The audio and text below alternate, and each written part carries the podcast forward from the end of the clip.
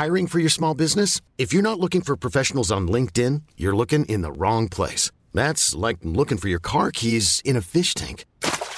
LinkedIn helps you hire professionals you can't find anywhere else, even those who aren't actively searching for a new job but might be open to the perfect role. In a given month, over 70% of LinkedIn users don't even visit other leading job sites. So start looking in the right place. With LinkedIn, you can hire professionals like a professional. Post your free job on linkedin.com slash achieve today.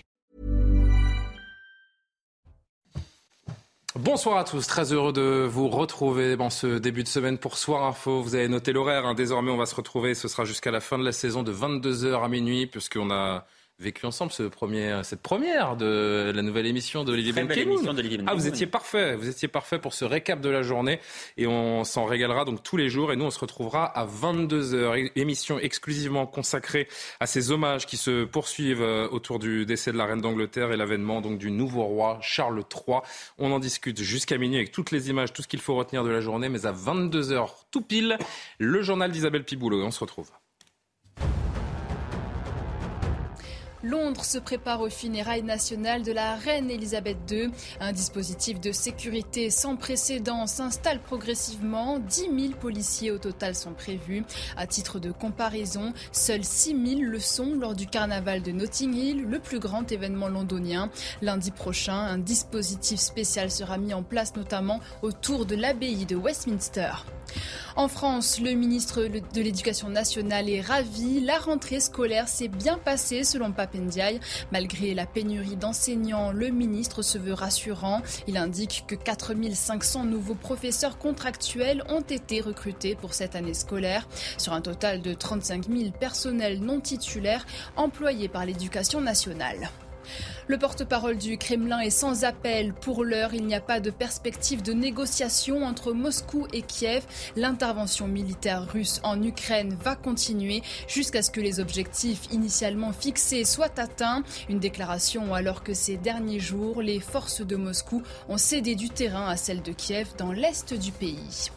En Suède, le camp vainqueur des élections législatives se fait attendre. Il sera révélé mercredi. Les résultats partiels très serrés indiquent la droite et l'extrême droite en force pour obtenir la majorité absolue de 175 sièges. Si les scores se confirment, la gauche quittera le pouvoir après huit ans aux manettes. Et comme vous l'avez perçu avant le journal, Yohann Usaï est donc présent ce soir, comme tous les soirs d'ailleurs, du Bonsoir, service politique de CNews. Bonsoir Chariohan, à vos côtés Philippe Delorme, historien, spécialiste des têtes couronnées. Bonsoir, ravi de vous retrouver sur ce plateau. Jean-Sébastien Ferjou, directeur d'Atlantico est parmi nous. Bonsoir cher Jean-Sébastien. Bonsoir Bertrand Deckers, spécialiste de la monarchie euh, britannique. J'en profite pour montrer euh, ce bouquin qui ne peut pas mieux porter son nom. I Love Elisabeth II aux éditions euh, Robert Laffont que vous avez publié. On l'aura compris, vous aimez la reine et vous savez en parler. Ça tombe bien, ça tombe bien, c'est le sujet de notre C'est écrit en émission. français quand même. Hein. Qu'est-ce que vous dites? C'est quand même écrit en français malgré le titre. Écrit en français et non en Voilà. belge. hein, puisque Et non en belge parce qu'il Ah est belge effectivement. mais enfin bon. Excellent. Un Mais petit one-man show à prévoir, Monsieur Delorme, prochainement? Comment? Un petit one-man show à prévoir prochainement, Monsieur Delorme ou pas? One man show, qu'est-ce que ça veut dire? Ah, c'est un show avec un seul homme. Bon, on va entrer dans le, dans le vif du sujet. D'ailleurs, on entre vraiment euh, depuis euh, ce week-end dans le cœur des commémorations qui vont se poursuivre donc jusqu'à lundi prochain et les funérailles d'Elisabeth II à Londres. Aujourd'hui, les Écossais euh, pouvaient lui rendre hommage lors d'une procession dans les rues euh, d'Édimbourg en Écosse, le long du Royal Mile, grande avenue de la vieille ville. Le nouveau roi Charles III a mené ce cortège dans le silence, entouré de ses frères et sœurs, jusqu'à la cathédrale Saint-Gilles, où après un premier service religieux, le cercueil de la reine est désormais euh, exposé au public pour 24 heures. Le résumé des grands moments de cette journée, et on se retrouve juste après. 15h33 heure française ce lundi après-midi. La procession du cercueil d'Élisabeth II sort du palais de Holyrood en Écosse sous le son des cornemuses. Le nouveau roi, Charles III, accompagné de sa sœur, la princesse Anne, et de ses frères, les princes Andrew et Edward, vont parcourir les deux kilomètres qui les séparent de la cathédrale Saint-Gilles au cœur du cortège. Plusieurs milliers de personnes remplissent les rues d'Édimbourg dans un silence total, uniquement rompu par les tirs de canon. Après 45 minutes, la procession arrive à la cathédrale Saint-Gilles, le plus ancien édifice religieux d'Écosse. Le cercueil d'Élisabeth II, recouvert des armoiries de la famille royale, est alors porté dans le monument pour une cérémonie officielle.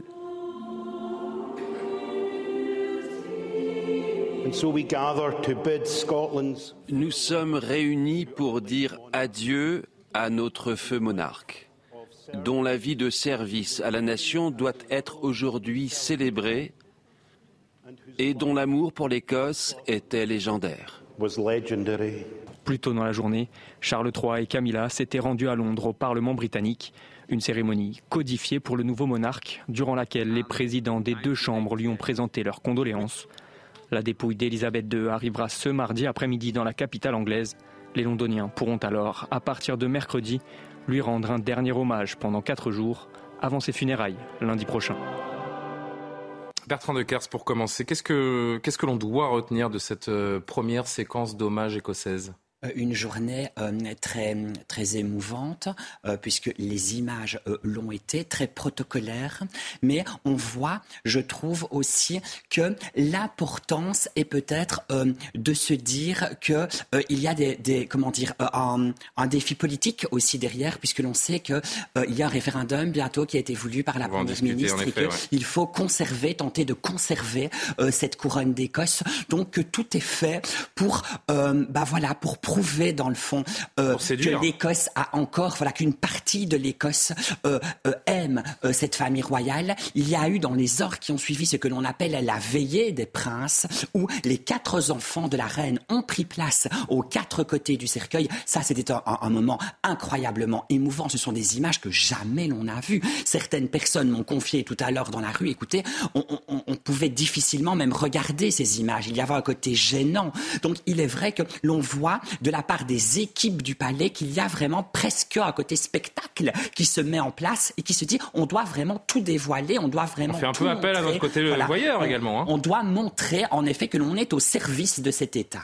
Euh, Philippe Delorme, un, premier commentaire. Moi, je me dis également en voyant ces, premières séquences du week-end et puis euh, aujourd'hui cette procession à, à Édimbourg, voilà qui augure des scènes sans précédent la ah semaine prochaine dans les rues de Londres. Voilà, c'est une répétition. C'est un peu ça, c'est la répétition générale. Une répétition en province, là, enfin, si on peut dire, ou dans le. Non, la semaine prochaine, ça va être des millions de, de, personnes. On, on, va avoir un défilé. Euh, pendant pratiquement ininterrompu pendant quatre jours à Westminster Hall où le, le corps sera, enfin le cercueil sera exposé. 23 euh, heures sur 24. Donc là, euh, on avait eu 200 000 personnes pour la Reine-Mère en 2002, 300 000 en 1952 pour euh, Georges VI. Je pense que là, il faut compter peut-être dix fois plus, peut-être un million, deux millions de personnes. Enfin, ça paraît il y a déjà un, trajet de 5 km qui est prévu. on va regarder arriver, ça tout à l'heure. On voilà, sera avec spéciaux euh, depuis Londres. On va parler de, de ces funérailles lundi 19 septembre prochain à partir de midi. Les plus grands chefs d'État, les dignitaires du monde entier qui seront présents. On en parlera un petit peu tout à l'heure, mais restons euh, d'abord sur cette séquence écossaise. D'ailleurs, avant de vous entendre, messieurs, je voudrais qu'on écoute quelques, quelques euh, spectateurs écossais, quelques fidèles de Sa Majesté euh, Elisabeth qui eux aussi voulaient lui rendre un dernier hommage. Écoutez-les. Je pense que les habitants d'Édimbourg sont à la hauteur de l'événement et lui font les adieux qu'elle mérite. Et je pense qu'elle serait fière de son peuple. C'est très émouvant. C'est la seule reine que nous ayons connue et je pense que ce jour a montré tout le respect que le pays avait pour elle. C'était très émouvant aujourd'hui. Nous avons voyagé assez loin. Nous sommes venus de Sterling pour venir rendre hommage à la reine et déposer quelques fleurs dans le jardin. Jean-Sébastien Ferjou, que nous dit ce, pèlerinage mémoriel à l'organisation euh, millimétrée? Bah, Plusieurs choses. Il y a d'abord la dimension politique, comme ça a été souligné. Bien sûr que le Royaume-Uni, comme son nom l'indique, est l'union de plusieurs euh, nations. Et entend rester des quatre nations qui la composent, l'Écosse, le Pays de Galles, euh, l'Ulster et euh, l'Angleterre, et que c'est un enjeu politique majeur pour la couronne de parvenir à maintenir cette union politique. Par ailleurs, la reine était écossaise, malgré tout, par sa mère. La reine-mère était écossaise, et d'ailleurs, elle, euh, elle avait une propriété également en Écosse. Sa famille, les cousins de la reine, sont des aristocrates Et c'est très important pour eux de montrer ça. Mais ce qui me frappe aussi dans ce spectacle que vous évoquiez, c'est de voir comment la monarchie britannique parvient à la fois à inventer des traditions en même temps qu'elle avance. Par exemple, la veillée qu'on a vue ce soir à Édimbourg, ça n'est pas une tradition immémoriale. La première fois où ça a eu lieu, c'était lors du décès de Georges V, le grand-père de la reine actuelle parce que euh, le roi Édouard VIII, qui venait de lui succéder, s'était dit qu'avec ses frères, ils étaient plusieurs fils euh, du roi, dont celui qui est devenu le roi George VI, le père de la reine actuelle. Ils avaient organisé la même veillée, mais à l'époque, évidemment, euh, en 1936, ça n'avait pas été télévisé. Mais c'était, ça avait été conçu malgré tout pour frapper les esprits, parce que cette monarchie a besoin d'être à la fois de s'inscrire dans le temps long, de s'inscrire dans, dans l'immuable, et en même temps de continuer à garder sa mystique, son aura et de savoir parler à chaque époque. Et c'est ce que les Windsor savent, à vrai dire, admirablement doser. Cette image euh, que vous découvrez en direct, elle nous provient, donc vous le voyez en haut de l'écran, euh, d'Édimbourg, la cathédrale euh, Saint-Gilles, où les gens, les habitants, qui viennent de plus ou moins loin d'ailleurs, se, succèdent, ont fait la queue pendant des heures pour passer un instant furtif face au cercueil, d'Élisabeth II. Ces images, elles inscrivent un petit peu plus, Johan, la royauté britannique dans l'histoire? C'est le but de tout ce, cérémonial, de tout ce protocole qui va durer donc une dizaine de jours oui, oui, à, l'évidence, on voit à quel point. C'est unique au monde d'ailleurs. Oui, on voit à quel point les Britanniques sont attachés. Alors attachés, est-ce qu'ils sont plus attachés à la monarchie ou à la reine Elisabeth? Sans doute euh, a-t-elle beaucoup contribué à cet attachement? Ils étaient peut-être davantage, je ne sais pas. Il y a l'attachement à Elisabeth II et l'attachement à la monarchie. Je pense qu'il faut distinguer les deux. On verra si l'attachement à la monarchie est identique dans quelques années, après plusieurs années de, règne de, de, Charles III. Mais attachement à la reine Elisabeth II, de toute évidence, oui. Et attachement à la monarchie aussi, mais dans quelle, dans quelle mesure, ça je, ne pourrais pas vous le dire. Néanmoins, ce que je, moi, ce, qui m'interpelle beaucoup dans ce qu'on a vu là, sont les images de cette foule qui est rassemblée sur le, le, cortège dans un silence absolument incroyable, un moment de recueillement absolument inouï. Et je trouve quand même réconfortant quelque part de se dire que dans les moments difficiles, dans des moments douloureux, dans des moments de deuil, eh bien, nous sommes encore capables de faire nation quelque part. Faire nation, c'est un terme qui revient beaucoup. Emmanuel Macron, par ailleurs, utilise beaucoup ah, cette expression également. Sont encore capables. Oui, mais nous sommes aussi capables de le faire. Je crois que toutes les grandes nations sont encore capables de le faire aujourd'hui dans des moments douloureux. On l'a prouvé en France aussi. Nous avons eu des moments particulièrement difficiles. là, là c'est un deuil, c'est quelque chose qui n'est pas comparable, c'est quelque chose qui était attendu. Néanmoins, pour les Britanniques, je crois que ça reste un moment éprouvant. Et eh bien, dans ces moments, ils sont capables de se réunir. Nous l'avons été dans les années passées, nous l'avons prouvé également. Hélas. Oui, mais paradoxalement, paradoxalement euh, j'ai l'impression que ce décès crée une sorte de, en effet, je vais dans le sens de Yuan, de parenthèse enchantée. Mm. La royauté, c'est le ciment en fait, euh, oui, je, au Royaume-Uni. Vous êtes optimiste en disant que les Français se sont réunis ces dernières années. J'ai trouvé plutôt que les gens ont été montés les uns contre les autres. je pense que Yuan faisait référence à la grande manifestation de janvier 2015 après les, euh, après les attentats où on a eu un million, ah oui, oui, million de personnes dans les rues et en effet, le, on a eu la sensation que les, Français faisaient corps ce jour-là. Là, là d'accord. Euh, oui, bien, bien, bien évidemment, et je dirais que c'est un peu le dernier cadeau de la reine Elisabeth à, la Grande-Bretagne, enfin au même au Royaume-Uni, d'avoir d'être mort, d'être morte en, en, en, Écosse. Elle l'a pas fait exprès, bien évidemment, mais disons que ça tombe bien justement qu'elle soit morte là-bas parce que ça permet euh, bien de faire. Est-ce qu'elle n'a pas tout fait pour s'éteindre là-bas euh, également On peut qu'elle y rester alors qu'elle aurait très bien pu euh, rentrer à Windsor, par exemple, hein, comme elle l'était auparavant. Donc elle effectivement, elle est restée. on peut imaginer que c'était sa volonté. C'était la période de l'année où traditionnellement elle était en Écosse. Hein, hmm. elle passait tous ses étés là-bas. Mais disons qu'effectivement, elle aurait très bien pu demander de revenir en Angleterre. Non, elle a voulu. Mais l'Écosse, pour elle, effectivement, c'était le pays de sa mère. Euh, du côté d'ailleurs de, son père, il n'était pas vraiment anglais. Hein, c'est une famille allemande, plusieurs fois allemande, avec des alliances internationales. Donc finalement, le seul euh, enracinement qu'elle a dans le, le sol britannique, c'est par sa mère, hein, qui mmh. descend des, des rois d'Écosse. elle, est née au château de Glamis, le château de Macbeth. Enfin voilà, c'est vraiment dans le, le terreau le plus profond du légendaire écossais. Hein. Donc euh, effectivement, l'Écosse, euh, là, salue une, des, une de ses, ses compatriotes, si l'on peut dire. Il faut voir si effectivement, euh, dans la, dans la suite des temps, mais enfin, disons que c'est bien parti pour Charles. En parlant de parenthèse et euh, en parlant de parenthèse et, et, peut-être de, de, de, ciment en effet autour de ce, de ce décès, euh, je tiens à noter que les, les petits-fils William et Harry, alors je vais me tourner plutôt vers Bertrand, peut-être d'abord se sont recueillis samedi ensemble à Windsor avec leurs épouses respectives Kate et, et Meghan, un symbole d'union alors que les deux frères, on le sait tous, sont en, sont en froid. Ça aussi, c'est l'effet parenthèse enchantée où on peut imaginer que, que durablement ces deux garçons, ces deux hommes se, ressoudent est-ce qu'il faut vraiment euh, voilà, apporter beaucoup de crédit à tout ce qui est fait en période de grand deuil et de malheur? Je ne sais pas, je l'espère d'une part. Moi, ce que je regrette amèrement, c'est qu'ils étaient encore il y a quelques semaines de cela, Harry et Meghan, invités par Elisabeth II à séjourner à Balmoral, ils avaient décliné l'invitation. Donc pour moi, cet hommage, il arrive un peu tard pour Elisabeth II.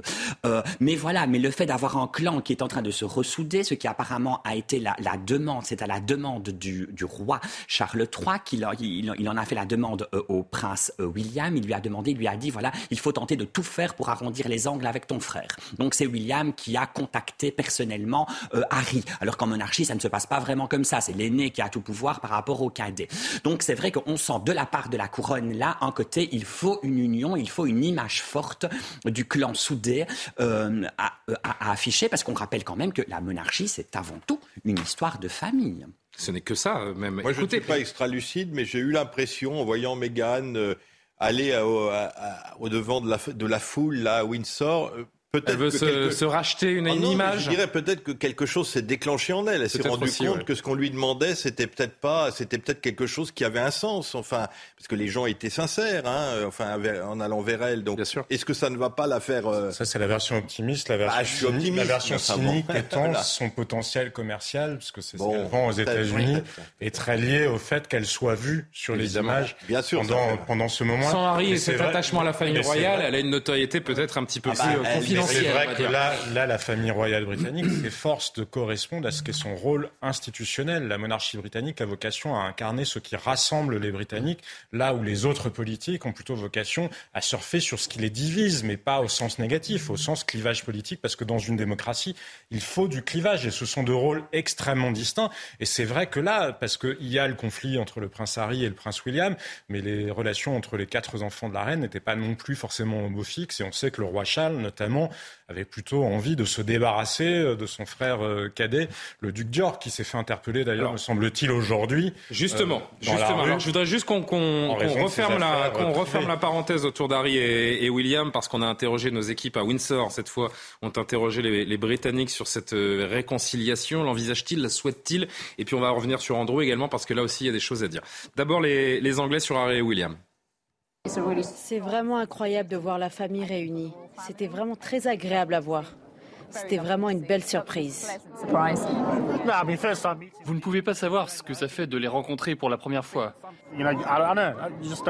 C'était une surprise de voir Harry et Meghan. C'est bien de les voir tous ensemble.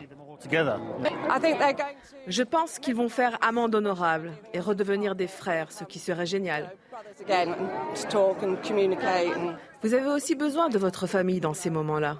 Alors j'espère qu'ils ne feront plus qu'un, comme avant, qu'ils s'entendront et que les enfants pourront être ensemble. Ce serait génial. Dernier mot, Bertrand Deckers, réconciliation possible ou pas Vous y croyez? Écoutez, moi je l'espère. En tout cas, alors faut-il que le prince euh, euh, Harry euh, remette des choses en place? Parce qu'on rappelle quand même qu'au mois de novembre doit sortir une biographie qui a apparemment ultra polémique, hein, parce que le prix pour lequel il a été payé, croyez-moi, ce n'est pas pour raconter que tout va bien. Donc il faut absolument que, voilà, il, il, revoie un peu les choses. Il y a aussi ce documentaire qui est en train de se terminer avec Netflix, on le sait bien. Est-ce que vous vous imaginez la pression quand même Documentaire autour d'Harry et Meghan? Oui, oui, absolument, avec Netflix, pour lequel, alors là, je crois qu'ils ont touché très exactement 99 millions de dollars pour ce documentaire. Donc, euh, donc voilà, les, voilà, pour la production. Est-ce que vous imaginez la pression de la part du prince et de la princesse de Galles, donc de William et de Kate, de se dire à nouveau à la moindre petite polémique, ce que l'on peut dire risque de se retrouver chez Oprah Winfrey devant l'Amérique et le monde entier? Donc voilà, on devine quand même que si pour l'instant bah, l'union est en train d'être affichée, c'est parce que c'est ce qu'on leur a demandé, tout n'est quand même pas gagné. Mais on verra dans le temps si tout cela perdure. Ouais. Il y avait... Allez, dernier mot là-dessus, je voudrais qu'on parle d'Andrew. Juste en un mot, Meghan, dans une des accusations les plus dommageables qu'elle avait portées contre la famille royale britannique, puisqu'elle avait dit vrai. que ses enfants ne bénéficiaient pas du titre de prince, ni son fils, ils ont deux enfants, ne bénéficiait pas du titre de prince euh, et de princesse parce que, supposait-elle, euh, elle était elle-même euh, métisse. Or, ça n'est absolument pas le cas. Les règles de la famille royale britannique font que les petits-enfants du souverain portent le titre de prince et de princesse, mais pas les autres.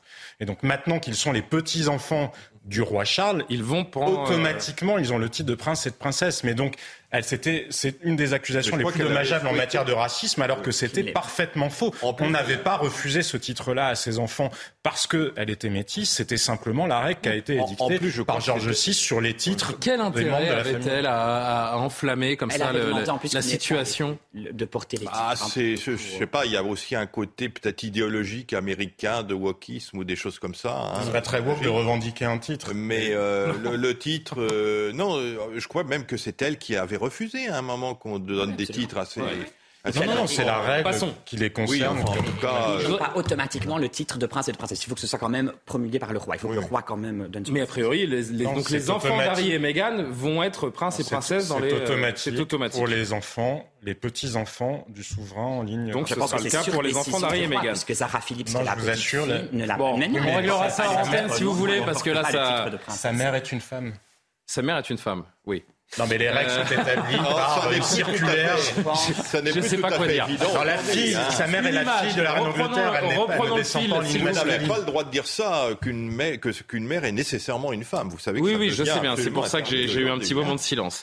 Euh, cette image que je voudrais vous montrer depuis quelques minutes, s'il vous plaît, messieurs, cette image euh, donc d'Andrew. Andrew, aujourd'hui, lors de cette procession, derrière son frère et lors de l'entrée dans la cathédrale Saint-Gilles, vous voyez que tous les, les enfants, à commencer par Anne notamment, et son mari, euh, euh, et son épouse sont en costume militaire. On vient de voir passer euh, Andrew qui est en costume qui ne porte pas l'uniforme à cause de son implication dans un scandale sexuel. Il faut le, rappeler. Là encore, Jean-Sébastien ou, Johan, je ne sais pas qui veut prendre la parole, mais c'est l'un des moments à retenir de cette journée parce que lors de la procession, eh bien, il y a eu un petit peu de, de grabuge autour de la personne d'Andrew, des gens sortis de la foule qui l'ont un peu chahuté, si je puis dire. Pour être un petit peu polémique, c'est le seul qui a fait la guerre et c'est le seul qui ne porte pas d'uniforme. Oui, c'est le seul qui est impliqué dans un scandale d'abus sexuel. Le prince Harry n'a pas été autorisé non plus à porter un uniforme alors qu'il a servi dans l'armée britannique, notamment en Afghanistan. Vous comprenez, euh, ces, ces, Britanniques qui sont euh, parfois en colère contre euh, Andrew. On rappelle qu'il a baigné dans l'affaire Epstein, euh, qu'il a payé une somme pharaonique pour éviter un, un procès qui n'aura donc pas lieu. un commentaire sur Andrew? Mais Si vous voulez, dans l'idéal, dans l'inconscient collectif des Britanniques, même dans le conscient collectif, la famille britannique est, un modèle, c'est un exemple. Enfin, si la famille britannique devient comme toutes les autres familles, avec ses scandales, avec ses, défauts, etc., ses frasques, euh, il n'y a plus d'intérêt à avoir une famille royale. Les Britanniques sont attachés, me semble-t-il, à leur monarchie et à la famille royale, à Élisabeth II notamment, parce qu'ils considèrent que cette famille royale est au-dessus. Élisabeth II, d'ailleurs, n'a jamais connu, commis le, moindre impair. Elle, était c'est très récent. Regardez Édouard VII. Les achats pour les tabloïds qui euh, déballent les scandales. Euh. Non, mais Édouard VII, le fils de Victoria, qui allait dans les bordels parisiens, qui était un grand amateur de, prostituées. D'accord, mais il y avait la presse. Il n'y avait, pas la presse à scandale, il n'y avait pas les réseaux sociaux, il n'y avait pas. Voilà. Si vous voulez, aujourd'hui, tout ceci. Donc, de, fait, si la famille, la famille royale britannique euh, devient une famille ordinaire avec ses scandales, etc., évidemment, l'intérêt à avoir une monarchie n'est n'est plus le même. Un dernier mot avant de, faire une première pause. Retour à, cette relation de la couronne à, l'Écosse. Euh, écoutez ce que disait aujourd'hui, puisque Charles a d'abord parlé euh, à Londres au Parlement, puis à Édimbourg au Parlement écossais euh, aujourd'hui. Là encore, l'intérêt, c'est évidemment d'entretenir ce lien avec l'Écosse, qui était très fort pour sa mère Elisabeth et qu'il doit donc maintenir désormais. Écoutez-le.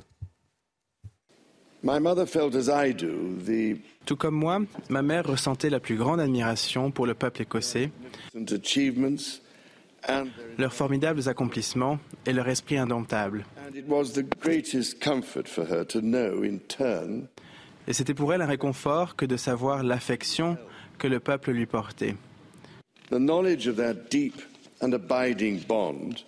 Savoir que ce lien si fort existe nous permet de traverser cette période de deuil alors que nous commémorons sa vie dédiée au service.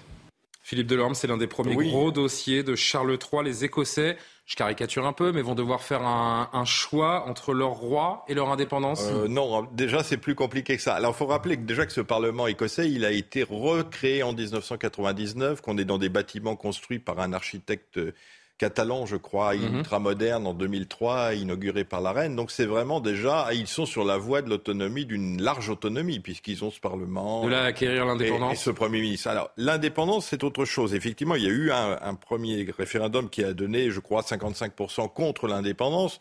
Aujourd'hui, qu'est-ce qui se passerait euh, si euh, il y avait un nouveau référendum? Je pense que déjà, l'Écosse, euh, les Écossais lorgnaient vers l'indépendance parce qu'ils avaient le gaz et le, pétrole de, la mer du Nord qui leur donnait une indépendance économique qui existe de moins en moins puisque les, ressources se tarissent.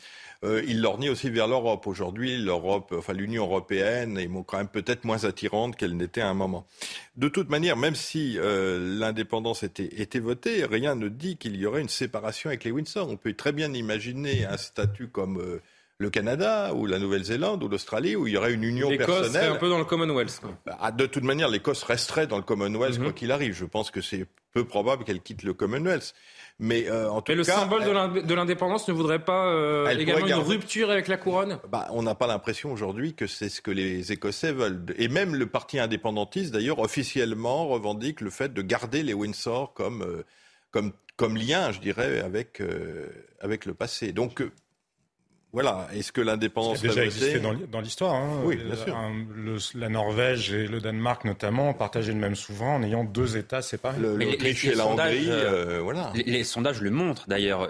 Même si les Écossais devenaient euh, indépendance, qui n'est quand même pas tout à fait gagnée, hein, rappelons-le, c'est loin d'être acquis.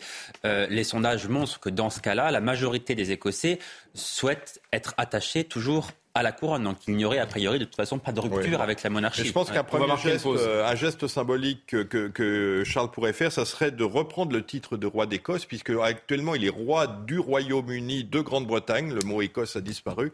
On pourrait imaginer qu'il devienne roi j'ai entendu, euh, d'Angleterre, d'Écosse et de. J'ai vraiment 10 secondes parce qu'on doit marquer une pause. J'ai entendu aujourd'hui que l'Écosse avait eu une reine française.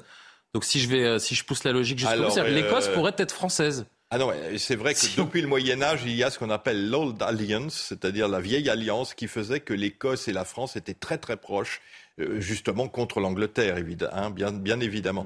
Donc on a eu, en tout cas, Marie Stuart qui était une reine de ça, France. C'est Marie Stuart qui, était euh, reine d'Écosse. Et redevenue reine d'Écosse après la mort de François II. Oui. On en apprend des choses. Euh, c'est important l'histoire. Ça raconte le présent, Johan. Vous le savez. Euh, la reine qui retrouvera l'Angleterre euh, demain avec ce transfert demain soir par avion de Londres. On en parle juste après la pause. On ira sur place avec nos envoyés spéciaux parce qu'il y a énormément de choses à dire autour de ces, jours qui s'annoncent euh, inédits, une affluence record et des funérailles absolument grandioses prévues lundi. À tout de suite sur CNews dans Soir Info. 22h30, l'essentiel de l'actualité avec Isabelle Piboulot et on reprend les discussions de Soir Info.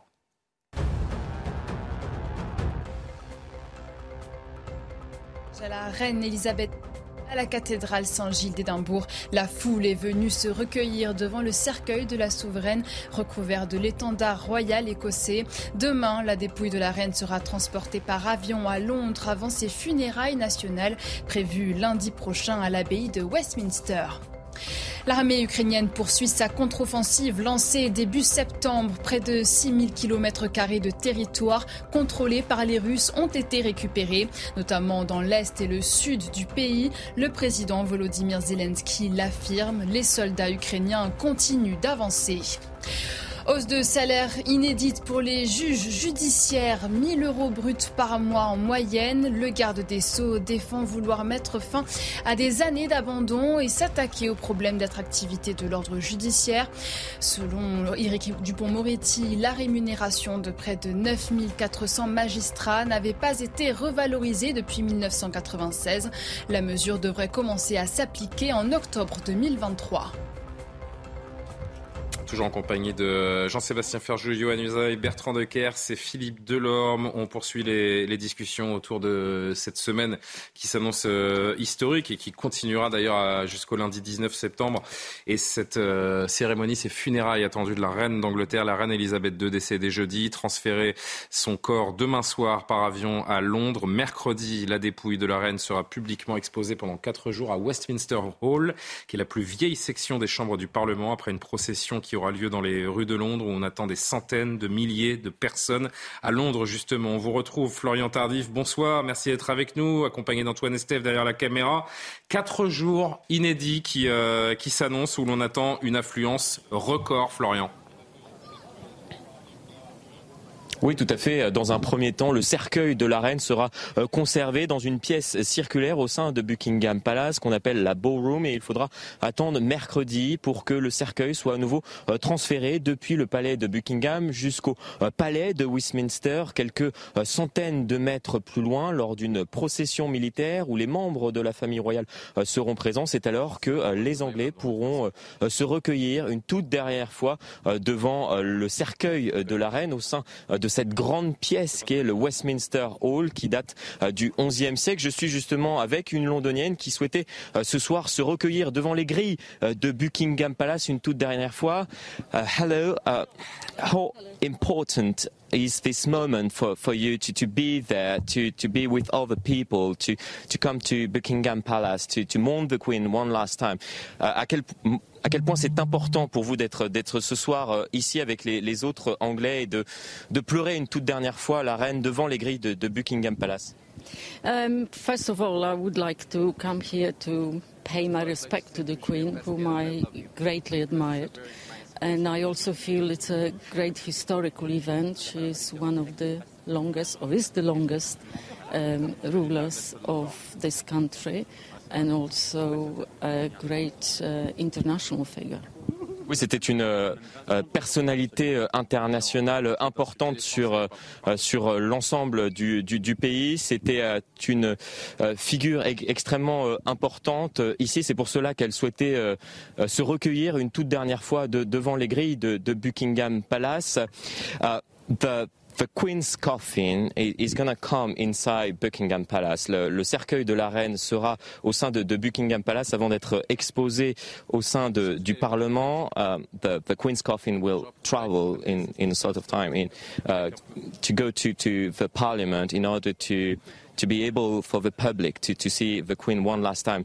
Euh, le cercueil de la reine sera visible pour pour l'ensemble de la population une toute dernière fois au sein de du Parlement. Euh, Est-ce que vous allez euh, faire la queue peut-être parfois pendant des heures pour justement vous recueillir une toute dernière fois devant le cercueil de la reine? Will, are you gonna queue um, during hours maybe to, to see the, the Queen's coffin in the last few days? Maybe yes, or let's see. I think there will be many, many thousands of people trying to uh, pay their last respects and will queue up. Um, if possible, yes, I will. Ce qu'elle nous, euh, ce qu'elle nous dit, c'est que bien évidemment, euh, il y aura des, des milliers de, de, personnes à faire la queue. Elle en a bien conscience euh, ici pour pouvoir admirer une toute dernière fois le, le, cercueil de la reine. Et elle est prête à faire euh, potentiellement ce qu'elle nous dit, maybe, maybe, peut-être, je ferai la queue comme cela avec les autres Anglais, les autres étrangers qui souhaitent voir la reine une toute dernière fois au sein du Parlement britannique. What do you think about uh, King uh, Charles, uh, the, new King Charles III? I think uh, he will make a, a, great king. I think he had many years to prepare for it. And I think the people will um, accept him. And uh, also, um, I feel that uh, he will bring the country uh, together, especially during the difficult times. Ce que je lui ai euh, posé comme question, c'est euh, qu'est-ce qu'elle pensait euh, du nouveau roi Charles III. Et elle me disait que oui, très certainement, cela serait un, bon roi malgré les, temps difficiles qui s'annoncent, les temps de, guerre. On, parle bien évidemment depuis plusieurs mois maintenant de, cette guerre en Ukraine. Et voilà, on espère ici, c'est ce que nous disent de nombreux Britanniques, que le nouveau roi d'Angleterre puisse justement, malgré ces temps difficiles qui s'annoncent, qu'il sache unifier euh, la nation autour de, de sa figure. En, deux mots, Florian, merci beaucoup. Euh, on va voir le parcours euh, dans les rues qui va mener donc jusqu'à jusqu'à cet endroit où les à Westminster Hall, jusqu'à l'endroit où les gens pourront donc se, se, recueillir de Pottersfield, donc que nous voyons avec nos téléspectateurs à l'écran jusqu'à Westminster Hall. Euh, je crois que c'est vous qui nous avez donné cette info aujourd'hui, Florian. Vous nous parliez que cela pourrait aller jusqu'à 30 heures d'attente pour ceux qui voudraient se recueillir devant la, la dépouille de la reine. En quelques mots, Florian? Oui, tout à fait. Je vais remercier euh, tout d'abord. Merci. Uh, thank you. Thank you very much uh, for the interview. Merci. Merci beaucoup. Have a lovely day. Merci. Très bonne, très bonne soirée euh, à vous. Alors, pour revenir sur, sur votre euh, question, oui, euh, cela va, cela va durer jusqu'à 30 heures, 30 heures d'attente pour les Londoniens qui eh bien, souhaiteraient se recueillir une toute dernière fois devant le cercueil de la reine qui sera exposé d'ici plusieurs heures au sein du Parlement de Westminster. Il faudra, imaginez-vous bien, faire plus de 5 kilomètres pour commencer euh, la queue euh, depuis le, Tower Bridge qui se trouve à l'autre côté, de l'autre côté de la capitale pour ensuite euh, suivre tout, le circuit qui, qui longera la Tamise avant d'arriver vers, vers le, Parlement, le Parlement où pourront donc se, recueillir les, les Britanniques. Merci beaucoup Florian Tardy. Vous aussi, vous rendez hommage à la reine à votre façon avec cet anglais pointu, magnifique. Bravo. Thank you very much. Have a lovely night cher euh, Florian Tardif, et embrasser euh, Antoine Estève euh, également. Merci. c'est incroyable, c'est dément en fait ce qui nous attend lundi, tout simplement. Oui, alors jusqu'à 30 heures d'attente d'abord pour aller se recueillir devant le cercueil de, la reine Elisabeth II. Ça peut être plus également. Et c'est vrai que les autorités, parce que tout ça a été répété de nombreuses fois, enfin, ça a été mis en scène chaque année, il y avait une sorte de répétition générale, etc. Enfin, tout cela est très bien orchestré. Néanmoins, impossible de savoir précisément combien de personnes vont se déplacer. Donc, dans, l'hypothèse la plus haute, ce serait des milliers, des millions, des millions de Britanniques qui se rendraient à Londres, 30, plus de deux jours d'attente peut-être pour se recueillir devant le cercueil de la reine. Donc, les autorités prévoit le pire, entre guillemets, c'est-à-dire qu'il pourrait y avoir tellement de monde que euh, les transports en commun seraient saturés, ne pourraient plus ah. fonctionner, par exemple. Euh, les autorités demandent déjà à ceux qui vont se rendre dans cette file d'attente de venir avec des médicaments en cas de malaise, parce que quand vous restez 30 ou 48 heures dans une file d'attente, il peut faire chaud. Des bouteilles d'eau. Euh, des bouteilles d'eau. Il faut prévoir aussi de la nourriture. Et de la nourriture aussi, parce, des que, toilettes parce que les autorités, les autorités estiment que les restaurants ne pourront peut-être pas fournir en couche. à manger à tout le monde. Non, mais vous, vous, voyez à quel point ce qu'on va voir lundi, quelque part, est, sans précédent. il y a, peut-être un précédent quand même, euh, ce sont les obsèques de Jean-Paul II.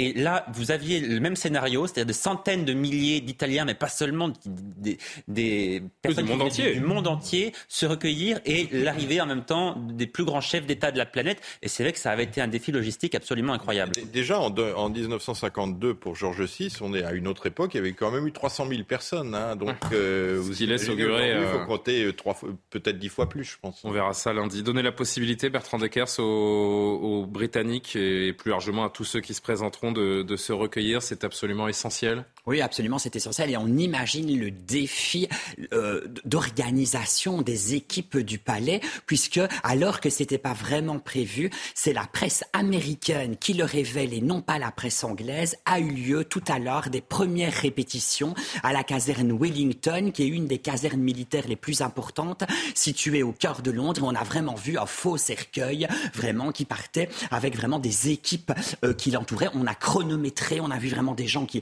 qui, regardaient vraiment à la seconde près combien les parcours euh, allaient vraiment euh, euh, voilà, mettre pour accomplir un certain déplacement. Et alors, on sait que c'est dans la nuit de jeudi. Est-ce que c'est pas tout Vous savez, la, reine mère, donc la mère d'Élisabeth en 2002, qui est morte en 2002, uh-huh. elle avait répété à plusieurs reprises son Sa propre enterrement. Hein, elle regardait par la fenêtre, elle calculait si, voilà, si, si, les fleurs étaient bien posées, etc. Donc, ce n'est pas trop dans le sens où la planète entière va avoir les yeux rivés sur cette grand-messe télévisuelle. N'oubliez pas que pour la société, pour la firme, oui. Là, on peut parler en milliards de téléspectateurs, euh, certainement. on en annonce 4 environ. 4 milliards. Donc la moitié de l'humanité va suivre euh, finalement la...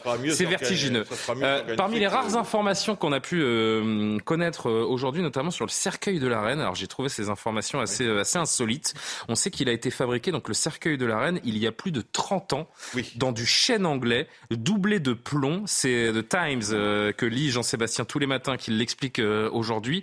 Un cercueil qui est d'ailleurs identique à celui de l'époux de la reine, le prince Philippe, qui est décédé en avril 2021. Un cercueil donc qui est prêt depuis 30 ans, Jean-Sébastien, et qui pèse très lourd d'ailleurs au sens propre comme euh, au sens figuré. Oui, Jean-Sébastien, oui. Non, c'est vas-y. c'est lui, Jean-Sébastien. C'est l'Everton Co. Non, mais, qui est en charge mais la C'est pardon le déco. C'est la maison funéraire Leverton qui a été fondée en 1769. Ça nous Vous imaginez Qui est en charge des obsèques. Ils le sont depuis 1981. 11, très exactement. Ils ont donc déjà eu en charge le volet Diana, qui était pour le coup vraiment des obsèques surprises, alors que le même type de, un, peu moins. Et on sait que c'est le huitième de la génération, Clive Leverton, qui a officié personnellement à Balmoral pour opérer la mise en bière. Et ces cercueils ont été faits par le dernier charpentier, qui n'aura pas l'occasion de Le dernier charpentier de, Londres qui était, euh, qui était à Battersea, qui s'appelait Henry Smith et qui, était, qui, a fait, faisait, qui a fait ces cercueils. Ils ont également chez Leverton. Ce qui est étonnant quand on sait que Smith veut dire forgeron. Oui, et ils ont un cercueil de secours euh, chez les Verton parce qu'en cas de mort de, subite d'un des, des, membres de la famille, il faut toujours euh, prévoir le. C'est la dernière demeure d'une reine. Jean-Sébastien, tout va bien? Oui, oui, Il faut y aller.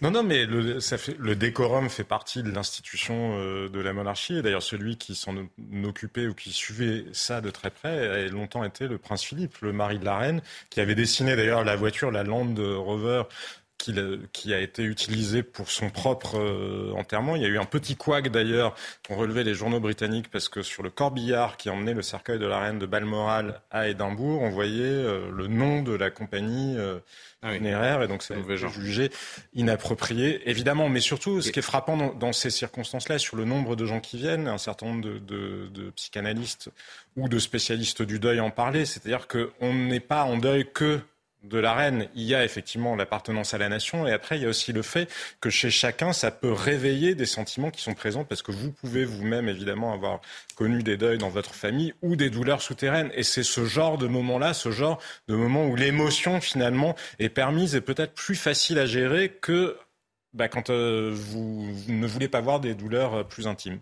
Malheureusement, le public ne pourra pas voir hein, le, visage de la reine euh, lors de ces moments où le, où le cercueil sera exposé. Le cercueil reposera fermé et entièrement recouvert de l'étendard et euh, des insignes royaux. On n'est pas en Russie, effectivement. En Russie, on n'est pas en Russie où on a vu récemment, en effet, le, visage de Mikhail Gorbatchev. À savoir la couronne, le globe et le sceptre hein, qui seront exposés sur l'étendard. Les funérailles de la monarque décédée jeudi, oui. Et ces fleurs blanches, là, euh, voilà, ce cercueil, ces fleurs blanches, c'est vraiment traditionnel puisque déjà en 1952, il y avait une couronne de fleurs blanches sur le cercueil de, de, Georges VI. Donc on est vraiment dans la, dans la tradition euh, Et les bruyères viennent de Balmoral, elles ont été cueillies dans les jardins même. Oui, j'ai entendu ça aujourd'hui également. Alors que je rappelle à nos téléspectateurs que ces images que vous voyez, elles sont en direct, hein, puisque la cathédrale Saint-Gilles, jusqu'à demain soir aux alentours de 18h, est ouverte au, public. Les gens par milliers, que vous le voyez là encore, euh, sont euh, en file indienne pour se recueillir quelques secondes devant le cercueil, le cercueil de leur ancienne reine désormais, Elisabeth c'est une relation à deux, enfin, entre la famille royale, le roi et le peuple britannique. Il a beaucoup utilisé le mot servir, service. La famille royale ne cesse de démontrer qu'elle est au service du peuple britannique. Et le roi euh, Charles III l'a dit encore aujourd'hui dans son discours face au Parlement réuni. Il entend bien être un défenseur de la démocratie. Et c'est vrai que c'est ben voilà, une monarchie constitutionnelle. C'est ça aussi. Il veut défendre les libertés, il veut servir son peuple et il veut défendre les libertés de son peuple. Et il y a eu un certain nombre de polémiques aujourd'hui. Vous parliez des journaux euh, britanniques. Effectivement, parce que en Écosse ont été vus des manifestants euh, républicains, très peu, hein, mais qui étaient euh, notamment devant, devant le palais de Holyrood, et qui ont été enfin, exfiltrés par la police. Et donc la question a été posée, ont-ils été arrêtés euh, Et non, la réponse a été non, ils ont simplement été un petit peu déplacés parce que justement, les journaux disaient, nous sommes dans une démocratie, imaginez si ce que dirait la presse britannique si elle voyait ça à Berlin. C'était l'exemple qui était utilisé. Et là encore, en termes de, sécurité, vous parliez de répétition générale de ce que l'on voit à, Édimbourg ces, dernières heures. Là aussi, peut-être que euh, ces, ces trublions qui pourraient venir euh, gâcher les, les funérailles et et, les hommages, euh, eh bien, il va falloir gérer tout cela. Euh, on rappelle que le dispositif de sécurité pour lundi 19 septembre sera euh, là encore pharaonique. On attend plus de 10 000 policiers. Justement, parlons-en de ces funérailles. On retrouve l'un de nos autres envoyés spéciaux à, Londres, Vincent Fernandez. C'est lundi midi à l'abbaye de Westminster à, à Londres. Des dignitaires du monde entier y sont attendus. Cher Vincent, tout est prévu parce que finalement la monarchie, elle est faite comme ça, tout simplement. Oui, c'est un protocole euh, au, millimètre qui est prévu, mais ce depuis, euh, euh, jeudi, depuis l'annonce de la mort de la reine, tout est mis en place à l'heure, à, la minute, à la seconde près. Évidemment, ce sera la même chose pour eh bien, la cérémonie, pour les funérailles de la reine Elisabeth II. En attendant, eh bien, les hommages à Londres, en tout cas, les hommages pour la reine commenceront officiellement à partir de demain soir, parce que le cercueil de la reine arrivera en Londres à partir de demain soir, 20h à Buckingham Palace euh, le cercueil sera euh, accueilli en tout cas par euh, les membres de la famille royale et par le roi Charles III et la reine consort, ainsi que par la garde royale. Mercredi après-midi, 14h22 très exactement, eh bien, il y aura cette procession qui partira de Buckingham jusqu'à Westminster Hall une procession qui durera 38 minutes. Le cercueil de la reine sera accompagné, évidemment, là encore, de la famille royale, du roi Charles III et des membres du personnel de la famille euh, royale. Cette procession de 38 euh, minutes. À l'issue, il y aura une courte messe. Les cloches de Big Ben sonneront. Il y aura également des tirs de l'artillerie royale ici à Londres. Ensuite, eh bien, le cercueil de la reine sera exposé au Westminster Hall pendant 24 heures sur 24 jusqu'à lundi prochain jusqu'à 6h30 du matin lundi prochain, 24 heures sur 24. C'était normalement dans le protocole 23 heures sur 24, mais ça a changé euh, pour passer à 24 heures sur 24. Euh, On s'attend à euh, un million de personnes ici à peu près à Londres dans la semaine qui vient, 20 à 30 heures de queue pour aller rendre un dernier hommage à la reine Elisabeth II. La semaine qui s'annonce va être extrêmement chargée. Il faudra évidemment s'armer de patience pour aller eh bien, rendre hommage à la reine à Westminster Hall. Vincent, un dernier mot. Euh, est-ce qu'on sait déjà en termes de dignitaire, de chef d'État précisément qui sera présent? Alors, il y, a, euh, il y aura des absents, on les connaît plus ou moins déjà. Déjà, le, président chinois Xi Jinping, a priori, ne sera pas là. Vladimir Poutine non plus ne sera pas là. Il y a des interrogations concernant d'anciens présidents américains, à savoir Barack Obama et euh, Donald Trump. Néanmoins, lui, Joe Biden et sa femme seront bien, euh, seront bien présents. Emmanuel Macron sera là aussi. Ursula von der Leyen sera là. Le roi et la reine d'Espagne également. L'empereur du Japon. Le président turc également Recep Tayyip Erdogan ainsi que les familles royales de Suède, euh, du Danemark, de la Belgique ou encore euh, des Pays-Bas euh, seront là. Il y a encore des points d'interrogation concernant de nombreux chefs d'État qui devront, a priori, en tout cas, respecter un protocole très strict puisqu'ils sont invités eh bien, euh, à prendre euh, des vols commerciaux pour venir jusqu'en en Grande-Bretagne. Euh, les hélicoptères seront a priori interdits et les voitures privées également. les chefs d'État seront invités, en tout cas forcés, j'allais dire, non, invités à prendre des bus qui leur sont affrétés pour aller jusqu'à la cérémonie, pour aller jusqu'aux funérailles lundi prochain. Néanmoins, Liz Truss, la première ministre britannique, a annoncé eh bien, que des arrangements allaient avoir lieu au cas par cas en fonction des exigences des uns des autres. Merci beaucoup Vincent Fernandez en duplex de Londres. Ça, on va en reparler dans quelques minutes parce que c'est un petit peu le dossier dans le dossier euh, du jour. Euh, ces questions de, de, sécurité et de sobriété énergétique qui font qu'on demande aux plus grands chefs d'État de venir par des vols commerciaux ou par des moyens peu conventionnels pour des chefs d'État. C'est seulement ça. Hein. non, c'est pas seulement ça. Mais on va y revenir dans 5 minutes parce que j'ai prévu de vous montrer quelques, quelques éléments. Juste un retour une dernière fois sur ces, sur ces funérailles, l'espèce de, de 3-4 minutes avant de s'intéresser justement à ces aspects sécuritaires. Euh, sans doute les plus grandes funérailles funérailles de, l'histoire, ça, euh, a priori, on va pas se, trop s'avancer en disant cela. Qu'est-ce qui est-ce qu'il y a une personne en charge d'ailleurs qui organise véritablement, qui est à la tête de l'organisation de toutes ces euh, cérémonies et, ces hommages, Bertrand Deckers? Oui, absolument. Vous savez, en monarchie, vous l'avez compris, désormais rien n'est laissé au hasard. Je commence à le comprendre. il y a euh, ces, cérémonies funèbres sont sous la présidence du duc de Norfolk. Le duc de Norfolk, il s'appelle actuellement Edward Fitzgerald Howard. Qui fait donc partie de la famille royale. Euh, il fait partie de la péri, enfin, il fait la périphérie de la famille royale. Une famille de la grande aristocratie. Voilà, et il se voit attribuer deux missions lorsqu'il a, il accombe, lorsqu'il hérite de ce titre de duc de Norfolk, à savoir l'organisation des obsèques d'un souverain et de son couronnement également. Et pour le coup, eh bien, l'organisation. C'est pas une mince affaire. Hein. Absolument. L'organisation l'organisation de ces obsèques-là, elle est organisée en partenariat, si l'on peut dire comme cela, avec le Lord de Chamberlain et le Collège des Armes. C'est vraiment les trois grandes institutions qui vont se réunir de façon à mener à bien cette mission de funérailles. Le monde entier a rendez-vous lundi 19 septembre en l'abbaye de, Westminster. Est-ce que ces funérailles, Philippe Delorme, vont faire passer la monarchie britannique encore dans une autre dimension? Ah bah, euh, enfin, en tout cas, dans une dimension qu'on ne reverra plus, c'est-à-dire qu'on ne reverra plus jamais. Mais je pense à, à, l'échelle de l'histoire de l'humanité, pratiquement euh, une cérémonie euh, de, cet ordre, regardée par autant de, de pourcentage de la population mondiale. Je vois pas bien qui, dans l'avenir, dans un avenir proche, à un siècle de distance, pourrait réunir autour de lui autant de voilà autant d'histoires finalement. Hein. Euh, il faudrait qu'il y ait une, guerre, que pendant cette guerre, une personne soit très active et vive très longtemps pour qu'elle gagne autant de voilà autant de notoriété que, que la reine. Donc bien sûr que c'est c'est ça sera le grand événement, peut-être presque, je dirais, de, non seulement du siècle, mais du millénaire au moins. Enfin voilà, c'est quelque chose d'assez époustouflant qu'on va vivre là. Et Toutes les équipes de Buckingham ont été rappelées, on s'en doute bien, elles sont quasiment en train de travailler presque 24 heures sur 24. Hein. C'est un casse-tête à organiser. Euh, Johan, ce sera sans doute l'opération policière et de maintien de l'ordre la plus importante jamais mise sur pied au Royaume-Uni, indiqué aujourd'hui Nick Aldworth, qui est euh, l'ancien coordinateur du contre-terrorisme dans la police nationale au journal The Independent.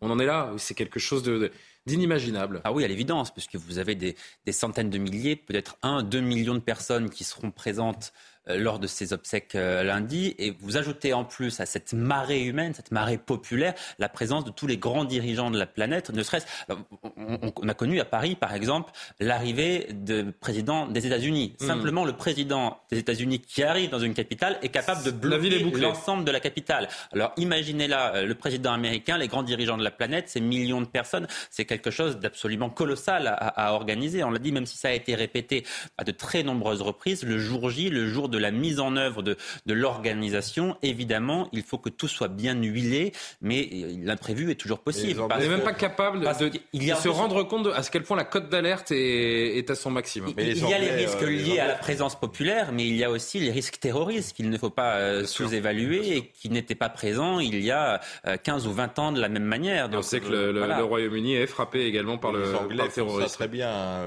C'est pas le stade de France. Je pense qu'ils auront, ils savent très très bien faire. A priori ce genre de choses. Et en plus, la population qui va être là, ces millions de personnes, sont des gens qui viennent avec des, oui, il suffit d'un individu, hein, vous savez comment ça se passe. oui, alors évidemment, il peut y avoir quelques, quelques moutons noirs, mais disons que dans l'ensemble, je pense qu'il y aura une, une, telle force de, et parallèlement, euh, j'ai noté également que c'est un petit peu la panique, Jean-Sébastien, aux Nations Unies. Parce que vous savez que la date des funérailles de la reine coïncide avec l'ouverture de l'Assemblée générale des Nations Unies, auquel un maximum de chefs d'État d'ailleurs devaient, euh, devaient assister. Résultat, aux Nations Unies, on va se retrouver avec des ministres des Affaires étrangères parce que entre l'ONU et la reine, les chefs d'État, les grandes secondes vont choisir. Et on sait bien que ça se passera du côté de Londres. Oui, d'ailleurs, ces funérailles sont aussi des moments de diplomatie. On le sait, il y a des rencontres euh, mm. bilatérales. Dans ces grands moments-là, euh, bah, les chefs d'État euh, se rencontrent et négocient. Donc, on peut imaginer que ce soit le cas sur les dossiers pressants du moment, les dossiers énergétiques, les dossiers de la guerre, de la guerre en Ukraine. Pris dans l'autre sens, j'ai envie de vous dire, ça fait relativement longtemps, je pense, qu'une Assemblée générale des Nations unies n'a pas produit de bénéfices tangibles en matière de diplomatie. Donc oui, c'est un casse-tête probablement en termes d'organisation pour les Nations Unies. Je ne crois pas que la diplomatie, ni la paix internationale, ni l'équilibre de la planète y perdent, y perdent beaucoup, puisque c'est un organisme qui, pour l'essentiel, fonctionne, fonctionne à vide à l'heure actuelle, dans les conditions politiques actuelles. On marque une deuxième pause et on va revenir sur ce sujet. Euh, on en parlera notamment avec vous, Yohan, avec tous les, tous les invités. Alors, pour des raisons de sobriété énergétique, de sécurité, peut-être d'autres raisons que vous nous exposerez, euh, Johan. On demande euh, ardemment aux différents chefs d'État et dignitaires de venir par des vols commerciaux, d'éviter les jets privés de ne pas prendre leur voiture privée, de venir le plus simplement finalement euh, possible euh, lundi à, Westminster. Est-ce que c'est possible? Est-ce qu'on veut éviter les, polémiques? Comment cela pourrait-il se, passer? On en discute après la pause. Et puis il y a des polémiques aussi du côté de, France. Ces maires qui ne veulent pas, à la demande de la Première ministre, mettre le drapeau euh, de leur ville en, berne en hommage à la reine. Jean-Luc Mélenchon qui trouve qu'on en fait trop. Tout l'inverse d'Éric Zemmour qui parle d'une mélancolie française. Tout ça est au programme de notre émission jusqu'à minuit. À tout de suite. Il est quasiment 23 heures sur CNews, l'essentiel de l'actualité avec Isabelle Piboulot et on poursuit les débats sur Soir Info. C'était une première pour Charles III. Avant de rejoindre la capitale écossaise, le roi s'est adressé au Parlement britannique à Londres et a affirmé ressentir le poids de l'histoire. Le souverain de 73 ans a confirmé vouloir suivre l'exemple de sa mère Elisabeth II, dont les funérailles nationales se tiendront lundi prochain. Le procès en appel des attentats de janvier 2015 s'est ouvert ce matin à Paris, plus de sept ans et demi après les attaques contre la rédaction de Charlie Hebdo et le magasin Hypercacher. Ali Riza Pola et Amar Ramdani, deux soutiens présumés des djihadistes, sont rejugés pour leur rôle présumé dans les attentats. Leur procès est prévu jusqu'au 21 octobre. En Ukraine, l'Agence internationale de l'énergie atomique fait état de signaux positifs concernant la centrale de Zaporizhia. La IEA est en consultation avec Kiev et Moscou qui se montreraient intéressés par un accord pour rétablir une zone de sécurité sur le site, ce que préconisait l'agence dans un rapport la semaine dernière alors que la centrale fait craindre une catastrophe nucléaire. En Suède, le camp vainqueur des élections législatives se fait attendre. Il ne sera révélé que mercredi. Les résultats partiels, très serrés, indiquent la droite et l'extrême droite en force pour obtenir la majorité absolue de 175 sièges. Si les scores se confirment, la gauche quittera le pouvoir après huit ans aux manettes. On peut dire que Zemmour euh, nous sommes de retour avec Philippe Delorme, Bertrand Deckers, Jean-Sébastien Ferjou, Johan Usa et on, reste quelques instants sur ces, funérailles qui auront lieu lundi 19 septembre donc à Westminster. Et cette information que l'on a appris donc aujourd'hui, selon des documents du ministère des Affaires étrangères britannique, les dirigeants du monde entier ont été priés, Johan Usaï, d'éviter les jets privés, les voitures privées pour se rendre au Royaume-Uni à l'occasion de ces, funérailles. Pourquoi? On veut éviter les, polémiques, on veut faire arriver euh, Joe Biden en en taxi à Westminster? Non, c'est pas tout à fait comme ça que ça va se passer. Alors les polémiques, il, ne s'agit pas d'environnement, de réchauffement climatique, etc. Il s'agit avant tout de, sécurité, mais il s'agit de ne pas encombrer les aéroports, notamment, puisque vous avez tous les chefs d'État qui vont vouloir arriver au même moment. Ils arriveront très vraisemblablement le dimanche soir pour passer une nuit à Londres ou alors le, lundi matin très tôt, mais ils arriveront tous à quelques heures d'intervalle. Donc, ces arrivées, l'ensemble. Mais mettre un chef d'État dans un vol commercial, c'est créer un autre problème pour en éviter un Alors euh, précisément, ce que j'allais vous dire, c'est que c'est beaucoup moins simple euh, dans la réalité que sur le papier, parce que tout le monde comprend bien que pour des questions de sécurité, un chef d'État ne peut pas emprunter un vol commercial. Ou alors je, plains vraiment les passagers qui seront sur le vol. Qui... Excusez-moi, mais c'est ma place. Il pourrait faire un ramassage, par exemple, Biden pourrait passer de chez les présidents de la, des républiques d'Amérique du Sud, les prendre comme dans un, car scolaire. un covoiturage, dans un bus scolaire. D'accord, alors sur l'excursion, sur le papier, ça marche peut-être. Mais ça prête à sourire.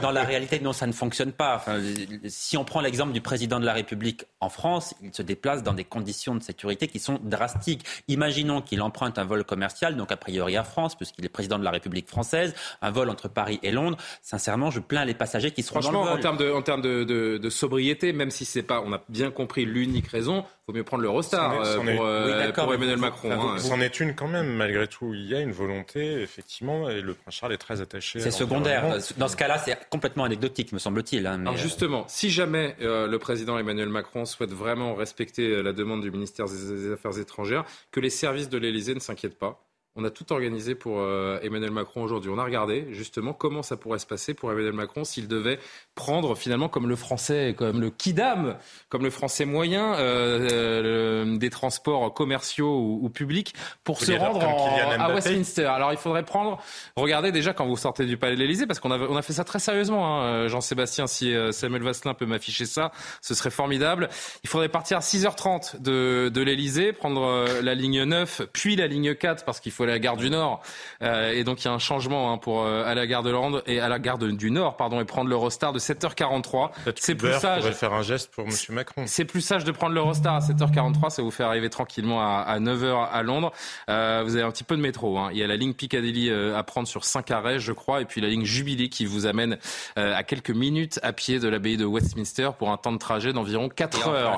voilà ce qu'il faudrait donc à Emmanuel Macron pour arriver sobrement en respectant toutes les les règles édictées par les ministères des Affaires étrangères anglais.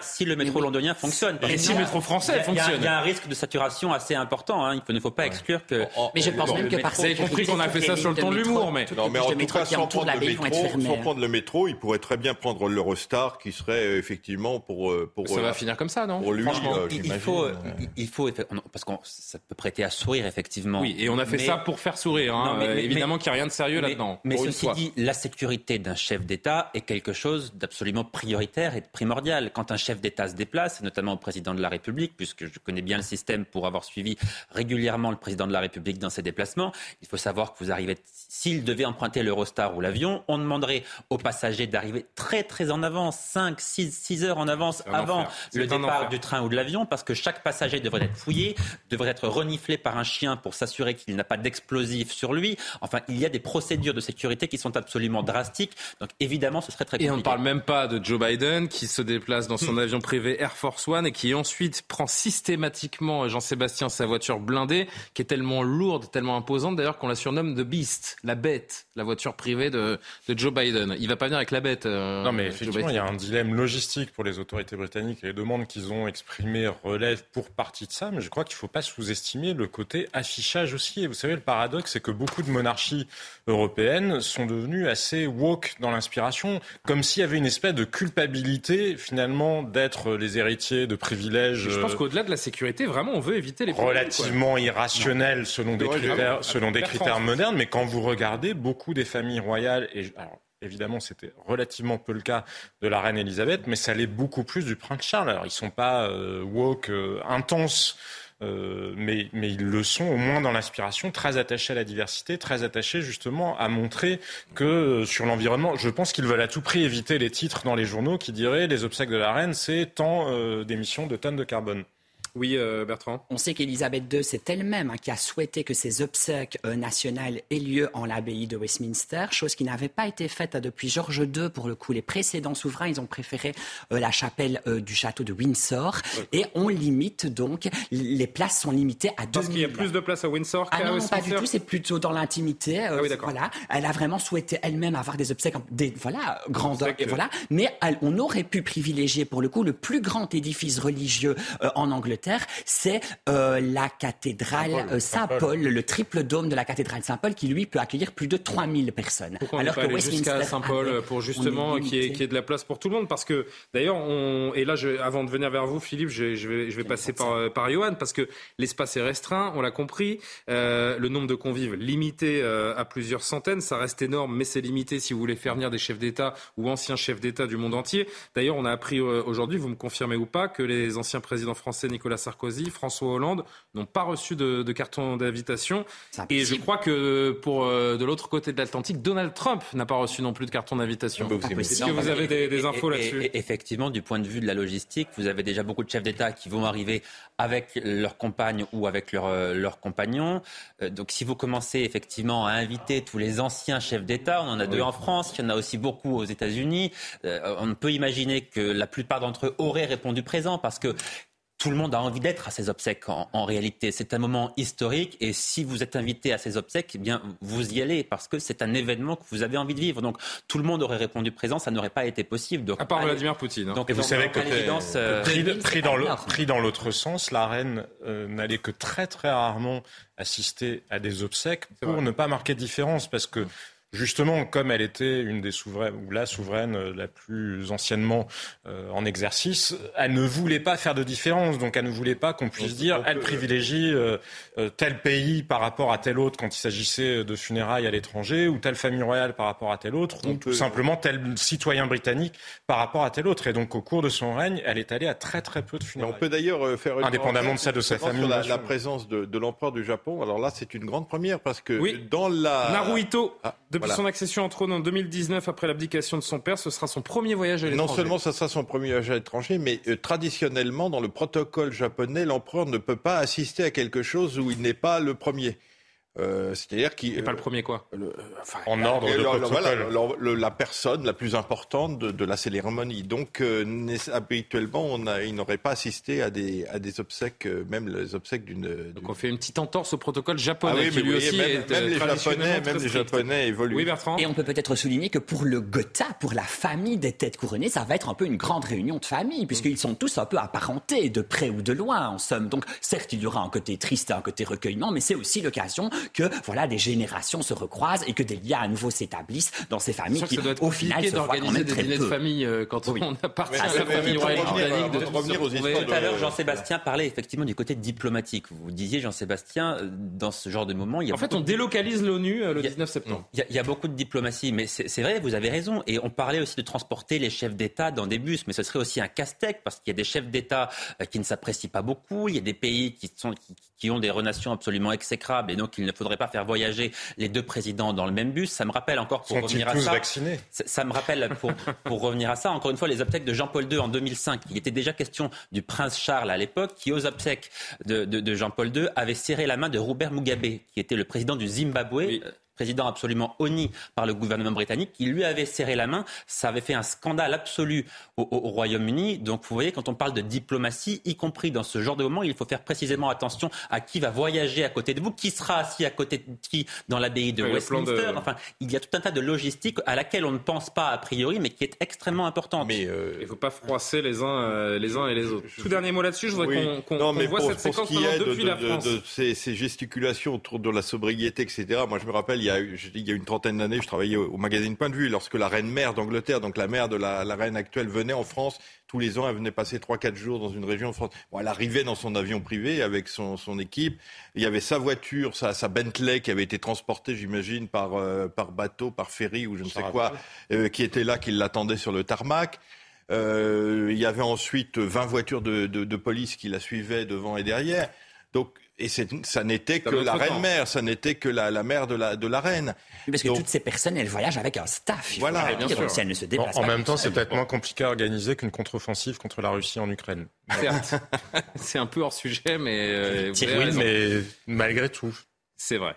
Euh, les funérailles, ce sera donc la semaine prochaine, le 19 septembre, faut-il le répéter encore? Emmanuel Macron qui a décidé à cette occasion que les drapeaux des bâtiments publics, et là on est de retour en France, hein, euh, dont l'Elysée, seront en berne. Une euh, façon d'associer les Français au deuil des, Britanniques, en, quoi la Première ministre Elisabeth Borne aurait envoyé une lettre aux maires pour leur demander d'appliquer cette directive, mais certains maires refusent. C'est le cas notamment du maire de Fâche-Tuménil, c'est à côté de Lille, maire LFI Patrick Proisy, qui dit euh, en substance euh, comment voulez-vous être euh, logique? Je Alors, je vais lire d'abord en commençant par là le début. Je n'appliquerai pas l'ordre de Madame la Première ministre de mettre en berne les drapeaux sur la commune. Est-ce fait pour les chefs d'État qui décèdent, pour tous les chefs d'État qui décèdent? Notre République fait-elle de la préférence pour une monarque, chef d'une église? Dit-il.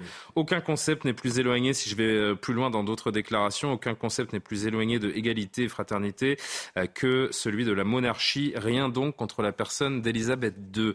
Une réaction, alors que, non, je vais d'abord vous lire le tweet de Yann Gallu, qui lui est maire PS, enfin ancien PS, euh, il a quitté le, parti euh, de, Bourges. Je respecte la douleur de nos amis anglais, mais je ne mettrai pas les drapeaux français sur le fronton des bâtiments municipaux de la ville de Bourges, demandé par les abbés de Borne. Cette demande me paraît incroyable. Bah, ça me paraît normal. Johan, réagisse d'abord. ces maires qui refusent de mettre les, les drapeaux en berne, est-ce qu'ils sont nombreux Et quel sens doit-on donner à, ces messages? Non, non, c'est complètement anecdotique. Ça, représente vraiment quelques maires, une petite dizaine à peine, et encore, je ne suis même pas certain. Je connaissance de trois ou quatre maires seulement pour l'instant sur les 36 000, plus de 36 000 communes françaises. Donc, c'est complètement euh, anecdotique. Mais les arguments qui sont utilisés, pour quelles raisons? Bon, écoutez, a priori, Elisabeth II a été une amie de la France durant les 70 ans de son règne. Elle a souvent dit du bien de la France.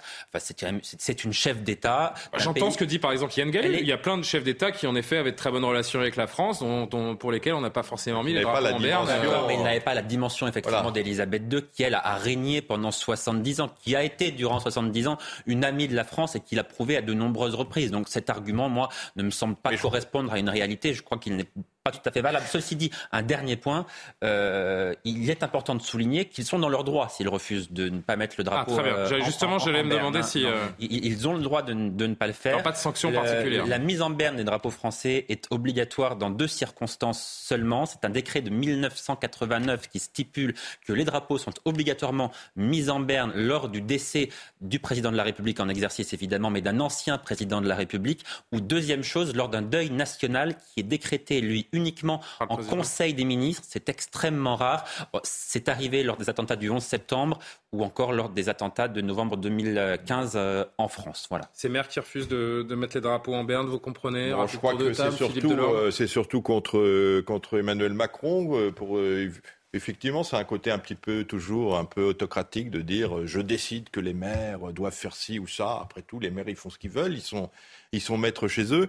Euh, non, ce qui m'amusait, enfin c'est juste un petit peu pour plaisanter, mais le maire de Bourges, c'est assez normal qu'il euh, qu'il soit contre, puisque vous rappelez que le roi de Bourges, hein, Charles VII, c'était celui qui s'était dressé contre les Anglais. Hein, voilà, tout s'explique. à la fin de la guerre de Cent Ans et qui avait envoyé Jeanne d'Arc bouter les, les, les Anglais hors de France. Donc c'est bien normal que le maire de Bourges ne soit pas anglophile.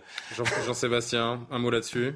Vous comprenez? Ou c'est anecdotique, ces maires qui refusent ah bah, si on, raisonne en, nombre, c'est anecdotique. Après, euh, oui, ça fait partie de la liberté d'expression euh, dans une démocratie. Je pense juste qu'ils sont dans une erreur d'analyse parce que ce n'est pas la monarque qui est, Alors je, vais poser la question qui est honoré, c'est le chef de l'État britannique.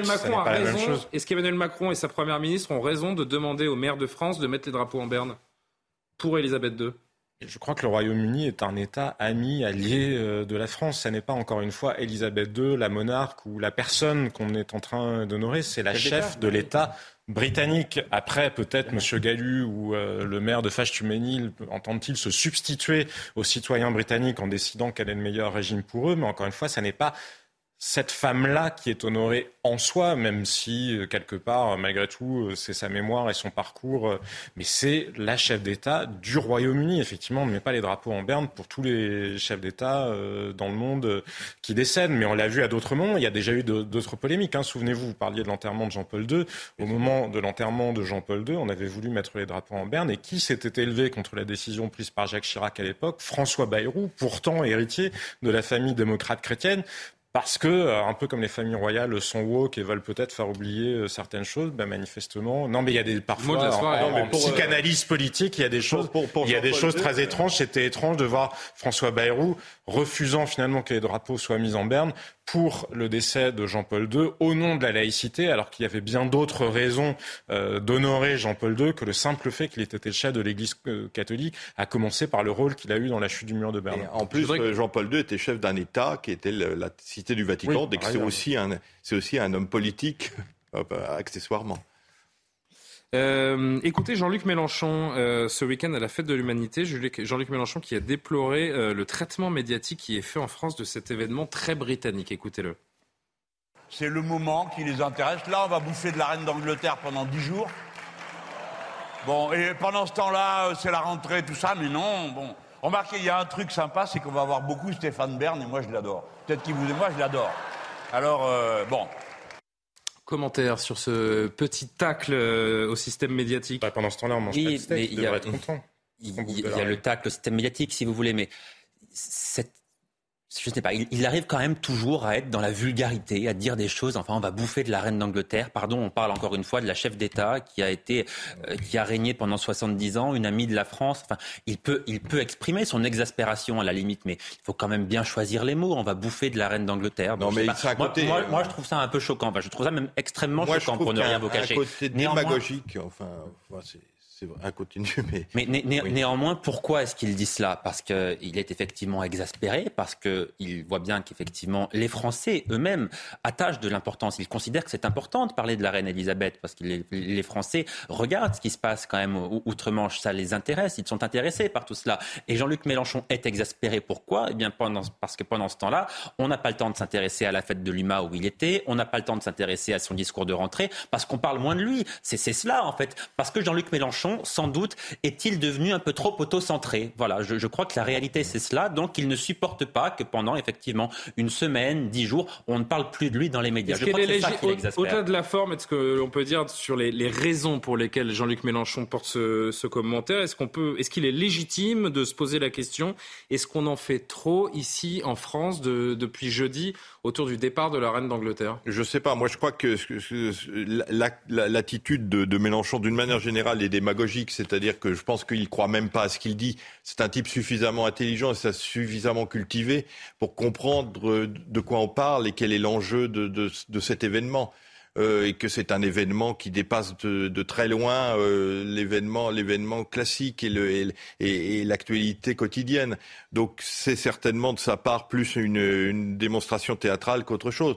Non, je pense qu'on n'en fait pas trop. D'abord, on en fait ce que les Mais gens. La France est en deuil depuis jeudi. Ce que les gens, bah écoutez, les Français, ah, manifestement, on est en démocratie et manifestement, les Français ont l'air de s'intéresser à la question et de, se sentir concernés. Donc, euh, Vox Populi, Vox Dei, hein, euh, pour quelqu'un qui est un, un démocrate comme Mélenchon, il devrait trouver que voilà, il faut écouter la voix il du pas, peuple. il n'a pas appelé à l'interdiction du traitement. Non, non, non, il, donne, il, donne, un avis. Ah bah, non, mais, non, mais je suis d'accord avec, je suis d'accord avec ce que disait Johan Usaï. La manière de l'exprimer est, euh, comme souvent chez Jean-Luc euh, Mélenchon, excessive. Après, c'est une question qui est relativement légitime. On imagine bien que la France insoumise, le principe de la monarchie, euh, ne lui correspond que d'assez loin. Oui. Quoique très paradoxalement, quand on regarde le fonctionnement de la France insoumise, finalement, on n'en est pas très éloigné, parce que c'est encore pire. Il n'y a même pas de principe de droit divin ou de, ou de principe même euh, de servir, puisque Jean-Luc Mélenchon est l'espèce de chef qui flotte dans cette espèce de structure gazeuse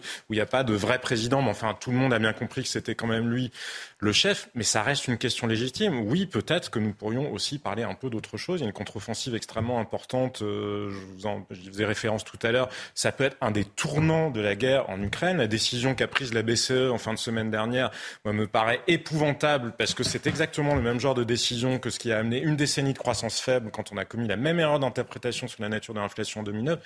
On peut se poser ce genre de questions-là. Maintenant, l'émotion des Français, elle est réelle et elle en dit long sur peut-être le malaise politique français. On voit bien qu'il y a un vide dans le champ politique français et que c'est aussi ce vide-là que nous ressentons durement en voyant ce que Elisabeth II, elle, avait su apporter au peuple britannique. Bertrand Decars, une réaction à ces propos, on va le dire, hein, grossiers de la part de, Jean-Luc Mélenchon, qu'il en est assez qu'on traite de la reine, c'est tout à fait son droit, il peut l'exprimer on va bouffer de la reine pendant dix jours. Bon. Alors moi, pour le coup, étant moyen. belge, je suis très très content d'être belge puisque voilà, je ne me sens absolument pas concerné par les propos, pour le coup, de Monsieur Mélenchon.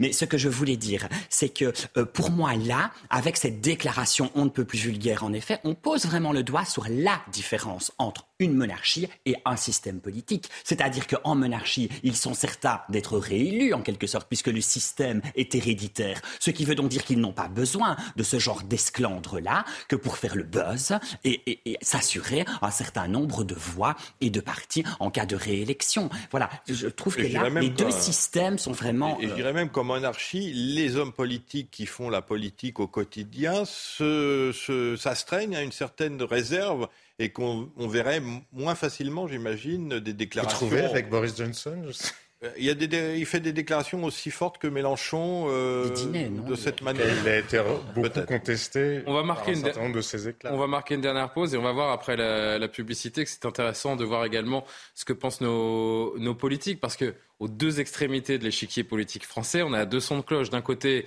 on va bouffer de la reine pendant dix jours. Jean-Luc Mélenchon un petit peu agacé du traitement médiatique et de l'omniprésence de, de, la reine. Et de l'autre côté, Éric Zemmour qui était en meeting dans le Sud, c'était hier, hein, euh, c'était hier après-midi, euh, qui euh, là, lui, évoque une, une mélancolie française qui est, qui lui est, qui est rappelée à son souvenir par cette séquence britannique. Dis-moi comment tu votes et je te dirai si tu aimes la reine. En gros, on se retrouve et on entendra Éric Zemmour juste après la pub. À tout de suite ou l'inverse.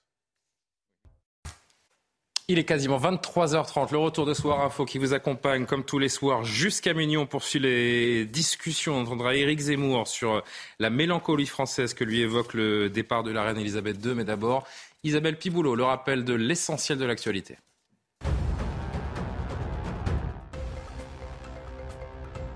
de la reine Elisabeth II. Un dispositif de sécurité sans précédent s'installe progressivement.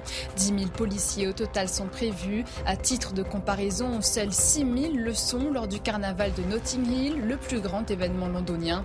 Lundi prochain, un dispositif spécial sera mis en place notamment autour de l'abbaye de Westminster.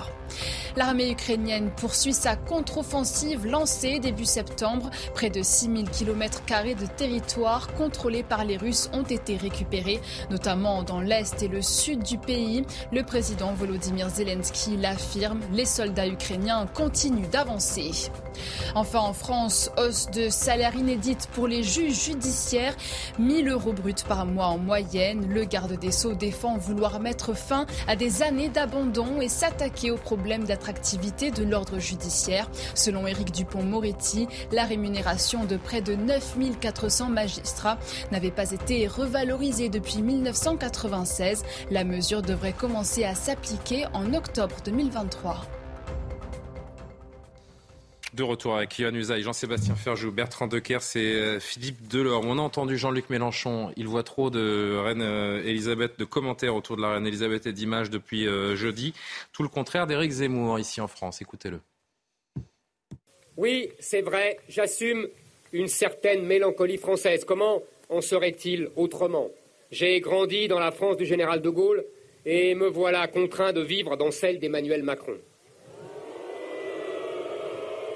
Quand, quand on voit ces derniers jours la magnificence des adieux à la reine d'Angleterre, comment ne pas reconnaître la beauté des traditions, de la continuité, de la permanence, du respect de son histoire par tout un peuple?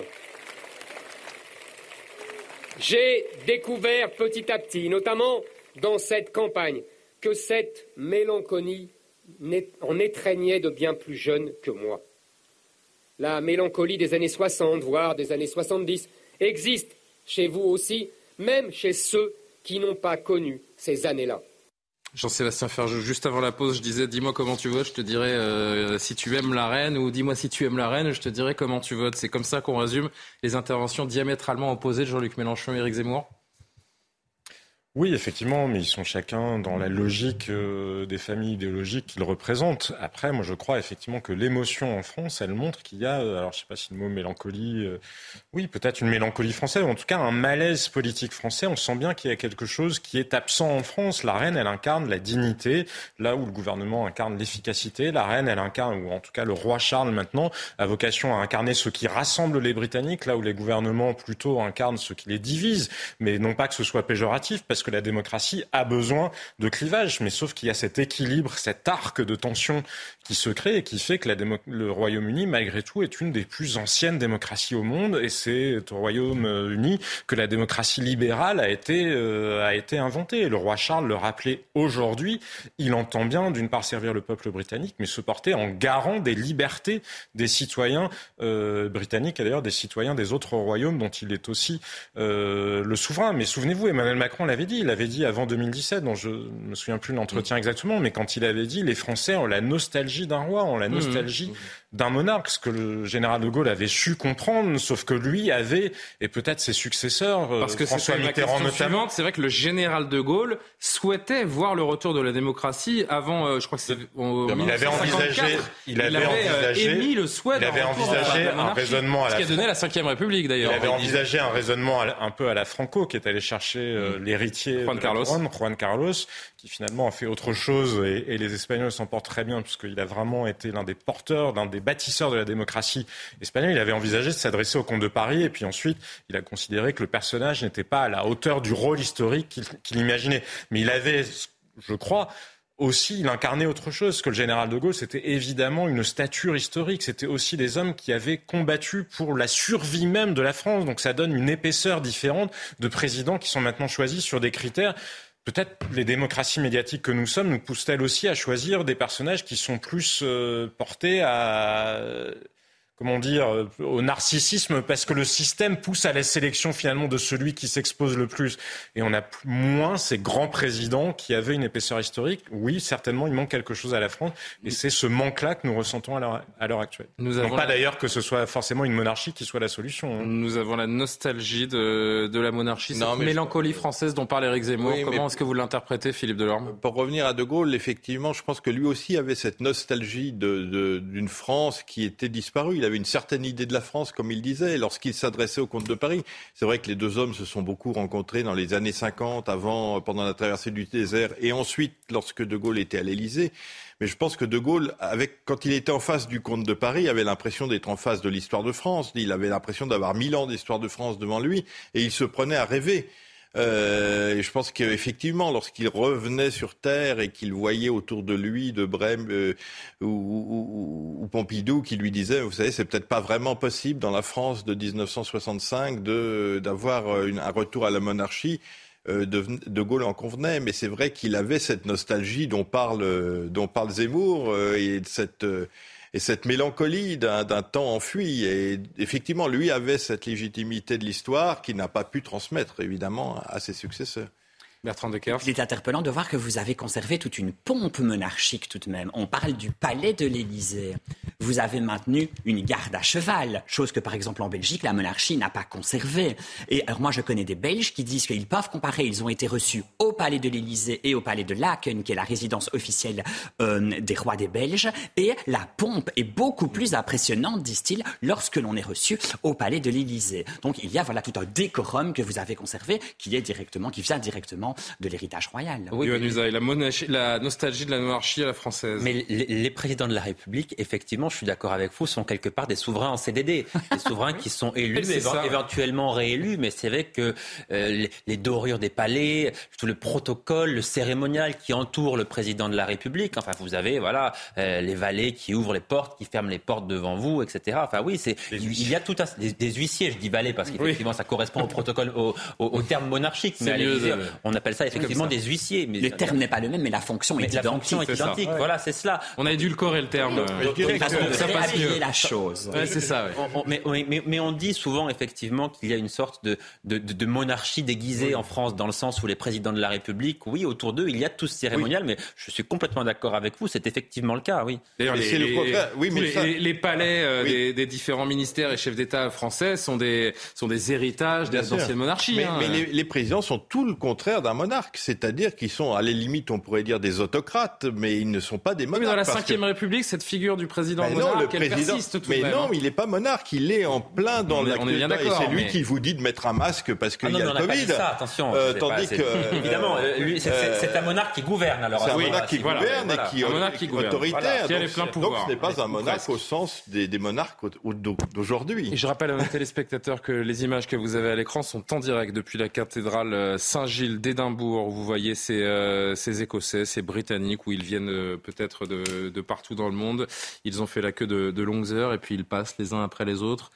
Euh, en silence pour euh, honorer une dernière fois la, la reine face à, à, ce cercueil donc et, et, cette couronne posée sur ce cercueil en, en chaîne massive dont on parlait tout à l'heure, euh, serti de, de, de, plomb à l'intérieur. les funérailles de la souveraine prévues lundi prochain. Le roi Charles III fera donc un tour des nations du, du Royaume-Uni. Charles III qui a pris la parole ce matin à la cité de Westminster devant le Parlement. Il évoque le poids de l'histoire qu'il porte désormais. Qu'est-ce que vous dites au Parlement euh, C'était au Parlement. au Parlement écossais. Il a fait ce matin le ah, Parlement à Londres et cet après-midi en fin de journée. Excusez-moi. Si vous me reprenez pour dire. Euh... non, parce je que plaisante, je, Philippe Delors. C'était donc ce matin. écoutez le, poids de l'histoire que porte désormais Charles III. Écoutez-le. Mes lords, membres de la Chambre des communes, je suis particulièrement touché par ces condoléances présentées par euh, la Chambre des Lords et la Chambre des communes. je pense, ont su décrire parfaitement ce que représentait ma chère mère, la reine. La reine Elisabeth était une constante, un exemple à suivre. Alors que je me tiens présent aujourd'hui devant vous, Je ne peux que ressentir le poids de l'histoire qui m'entoure et qui nous rappelle l'importance des traditions parlementaires, qui nous rappelle votre engagement personnel afin que nous puissions tous avoir un meilleur avenir. Bertrand de Kers, première journée royale réussie par Charles III. Oui, absolument. Première journée royale réussie, première journée écossaise. Demain, la dépouille euh, arrive à Londres. Et, euh, ces mots sur le, poids de l'histoire, ces mots très forts du nouveau monarque, c'est beau euh, également de l'entendre dire ça. Comment est-ce que vous avez vécu ce, premier discours? C'est vraiment le souffle de l'histoire qui passe. Oui, en effet, il a bon être, être préparé depuis 69 ans maintenant. On se doute quand hein. même bien que, voilà, pour un homme, c'est une mission qui n'est pas difficile, qui est peut-être de l'ordre de l'impossible. On attend aussi peut-être que le on dit, Elisabeth II disait que le couronnement, la journée du couronnement change un homme. Il devient vraiment, voilà, c'est une cérémonie qui fait que dans le fond, l'homme devient l'espace d'une cérémonie lieutenant de Dieu sur terre. Et alors là, on est vraiment pour le coup dans, c'est le fond des âges qui remonte et c'est des choses que l'on ne peut pas comprendre quasiment. Mais là, ce qui est amusant également, euh, Philippe, c'est de se dire que sur les, allez, sur les quatre derniers jours, là encore, j'exagère un petit peu, mais à peine, on a plus vu Charles III que lors des, des 30 dernières années. Ah bah Charles, feu, prince, Charles, donc désormais Charles III. Euh, c'est son, c'est son heure. Hein. C'est, l'éternel problème des, des, héritiers du trône qui sont. On se souvient justement, par, on parlait de Juan Carlos tout à l'heure, lorsqu'il était le, le dauphin de de Franco, qu'est-ce qu'on ne disait pas sur lui? Que c'était un imbécile, qu'il n'avait aucune idée, qu'il il serait, il ferait n'importe quoi, qu'il resterait 15 jours au pouvoir. Donc c'est très très difficile de se placer en, attente comme ça. Et, il a eu le temps de se préparer. Euh, depuis 2002, encore une fois, depuis la mort de Diana, euh, la monarchie a repris en main son image. Et je pense que lui a été un des acteurs euh, principaux de cette reprise en main, et, là il, montre toute sa, je dirais, tout son professionnalisme dans le domaine. Jean-Sébastien, oui. Moi, ce qui me frappe peut-être, parce que nous sommes en France, et donc c'est la comparaison avec la France. Il n'y a pas de constitution au Royaume-Uni, il n'y a pas de constitution formelle. Et pourtant, c'est un État démocratique. Et pourtant, le roi, d'ailleurs, euh, l'a rappelé, il entend bien être le défenseur des libertés de l'ensemble des citoyens euh, du Royaume il y a des théories constitutionnelles sur la manière dont s'appliquent les règles et sur euh, ce qu'est euh, le rôle euh, du souverain, mais il n'y a pas de constitution. Et c'est vrai que peut-être il y a un pragmatisme anglo-saxon qui préfère appliquer de manière intelligente une règle un peu gazeuse et une obsession française pour la loi et la norme censée être parfaite. Regardez nos discussions à l'infini sur on veut une cinquième république, une sixième, et puis euh, changer de régime en espérant que peut-être parce que nous écrivons les textes différemment, notre culture politique sera différente. Ça relève peut-être un peu de la pensée magique parce que la culture, elle existe quoi qu'il en soit. Et quand on parle du poids de l'histoire, il n'existe pas que au Royaume-Uni, il existe évidemment en France aussi, mais peut-être parfois devrions-nous sortir de cette obsession pour la règle parfaite parce que ce qui compte, c'est l'intelligence des hommes et des femmes qui effectivement sont la politique dans le quotidien. Un dernier mot autour de, Charles et, de Camilla, par extension, euh, désormais reine consort, de, maîtresse royale à reine consort. Est-ce qu'elle va finir par être acceptée par, euh, par les Anglais, selon vous? Je pense qu'elle l'est déjà. Hein. C'est un des... Euh, un des résultats de ce que je disais tout à l'heure, c'est-à-dire de cette reprise en main de, de l'image, de, son image par la famille royale, c'est-à-dire que euh, en 1997, euh, Camilla, c'est la sorcière. Là, on, la brûlerait bien en place publique. Enfin, et puis euh, petit à petit, Charles a su, avec intelligence, patience, la faire accepter comme quelque chose d'incontournable. Enfin, je ne sais plus quel était le terme qu'il a utilisé, hein, indiscutable, une, un élément non, négociable de sa, de sa vie. Et finalement, dans 2005, il l'épouse, et puis depuis, euh, elle s'est fondue vraiment dans le, dans le, dans, dans le décor de la famille royale. Parce qu'il y a une relation extrêmement sincère entre eux, finalement. voilà. C'est ça aussi que les gens se rendent compte. Je pense que la sincérité euh, compte beaucoup et que les gens se rendent compte que qu'ils ont Le pragmatisme de la reine Elisabeth II qui avait dit qu'il ne voulait pas en entendre parler au départ. Hein. Le prince Charles était allé la voir en lui disant, après la mort de Diana, qu'il fallait l'intégrer dans la vie publique. Elle ne voulait pas en entendre parler. Puis quand ça a duré, elle a fini par dire, puisque Camilla ne va nulle part, hum.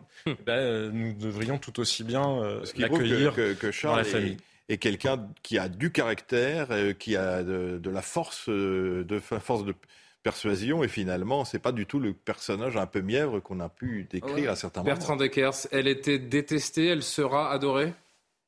Camilla mhm. Alors je n'irai pas jusqu'au fait qu'elle sera adorée. Disons que si déjà elle est acceptée déjà par les Anglais, c'est déjà très bien. Oui, oui. Euh, ce que je voulais peut-être dire, c'est qu'en en effet, lorsqu'il épouse Diana le 29 juillet 1981, il répond à son devoir de futur monarque parce que Diana a le curriculum vitae parfait pour devenir une future reine. La femme qu'il aime déjà depuis très très longtemps, c'est Camilla. Et en effet, il va nous démontrer en réussissant à l'épouser en 2005 et en réussissant, alors ça c'est très subtil aussi, c'est Elisabeth II, ça date du mois de juin c'est depuis le mois de juin qu'on sait qu'elle sera reine consort. Et alors là, c'est remarquable. parce que c'est la décision de la reine. Parce que c'est qu'elle aurait pu ne pas être reine consort. elle, aurait, pu ne pas employer le titre. Automatiquement, en étant la femme, l'épouse du, euh, du roi sacré. Alors au moment du mariage, par la force des choses. Il n'y a pas de constitution. Pardon, parce que c'est un peu cacophonique. Pourquoi est-ce qu'il faut que la reine donne cette approbation et officialise ce titre? Est-ce que ce n'est pas euh, naturel que l'épouse du roi devienne reine consort? Alors, bah non, pas... elle, aurait de toute façon été reine consort. Ce que la reine a dit, c'était que son vœu le plus sincère était qu'elle soit connue sous le nom de, reine. C'est-à-dire qu'elle n'employait cette... Camilla aurait pu être princesse de Galles, puisque Charles était princesse de Galles. Elle avait choisi de se faire connaître sous le nom de duchesse de Cornouailles.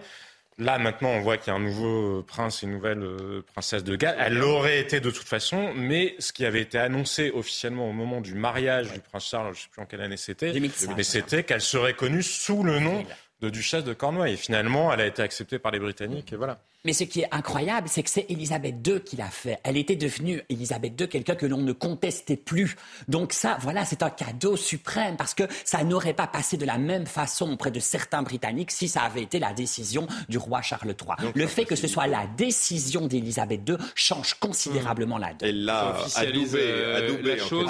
Et il y a une forme de revanche euh, là-dedans. Finalement, c'est la plus grande revanche de Camilla, c'est cette acceptation par la reine Elle venge toutes les maîtresses, toutes les femmes qui, euh, voilà, qui qui, sont amoureuses d'un homme qui est déjà marié, dans le fond. Mais c'est une reconnaissance, je dirais, c'est une reconnaissance de, la reine du fait que Camilla a bien fait le travail. Est-ce qu'elle en avait envie C'est ça la question oui. non. Est-ce qu'elle avait envie de ça C'est quand même elle qui n'a pas voulu l'épouser au début ah parce que bah, justement, elle trouvait que c'était assommant les contraintes de la monarchie. Elle a fini par comprendre, elle a fini par se glisser dans le moule. C'est terrible. Elle a, elle a, accepté de perdre du poids, d'arrêter considérablement de fumer. Bon, elle a quand même, elle a quand même une petite passion pour le fait de boire un petit verre. Elle a aussi considérablement diminué tout cela. Elle a accepté de refaire ses cheveux, sa teinture. Elle, s'est vraiment moulée, elle a fait ses dents, vraiment dans, dans, le moule royal. c'est plus la même femme. C'est plus la même femme. Il va être l'heure de refermer ce, faire de la télé. ce soir info du, du lundi. Euh, tiens, je voulais qu'on se quitte avec une petite photo qui dit beaucoup de choses. C'était lors de la dernière visite de la reine Elisabeth en 2014 à Paris. Et il y a cette image qui a été capturée. Elle est à côté du président euh, Hollande. Euh, de l'autre côté, ah, vous bah avez Anne Hidalgo. Vous avez vu cette photo? Vous avez la, reine Elisabeth, donc la reine Elisabeth d'Angleterre, du souveraine du Royaume-Uni, qui porte son parapluie et à côté d'elle, à sa gauche, vous avez euh, la maire de Paris dont on porte le parapluie. La François Hollande, lui, s'est habitué à la pluie hein, pendant son quinquennat. On l'a, on l'a bien compris. Johan, qu'est-ce qu'elle dit cette image au-delà de l'anecdote en quelques mots? Non, après, est-ce que c'est la faute d'Anne Hidalgo? Enfin, je veux dire, c'est aussi le protocole à la Peut-être que François Hollande aurait dû porter le parapluie de la reine. non, mais c'est vrai, président normal. En, France, en France, on n'est pas surpris par ce, par ce genre de, de, photos, sincèrement, parce qu'encore une fois. Tout est dit dans cette image. Oui, tout est dit, vous avez raison. Ah, c'est une république bourgeoise. Ça, résume bien la hein. France, vous avez raison. C'est un parapluie transparent, parce que la reine, quoi qu'il arrive, doit toujours être vue. C'est terminé, les amis. Merci beaucoup euh, à tous les quatre d'avoir euh, participé à ces deux heures d'émission. Merci surtout aux téléspectateurs qui nous suivent. Samuel Vasselin-Fitou a préparé euh, ce soir info. Je vous souhaite une très belle nuit. À demain. L'édition de la nuit est à suivre.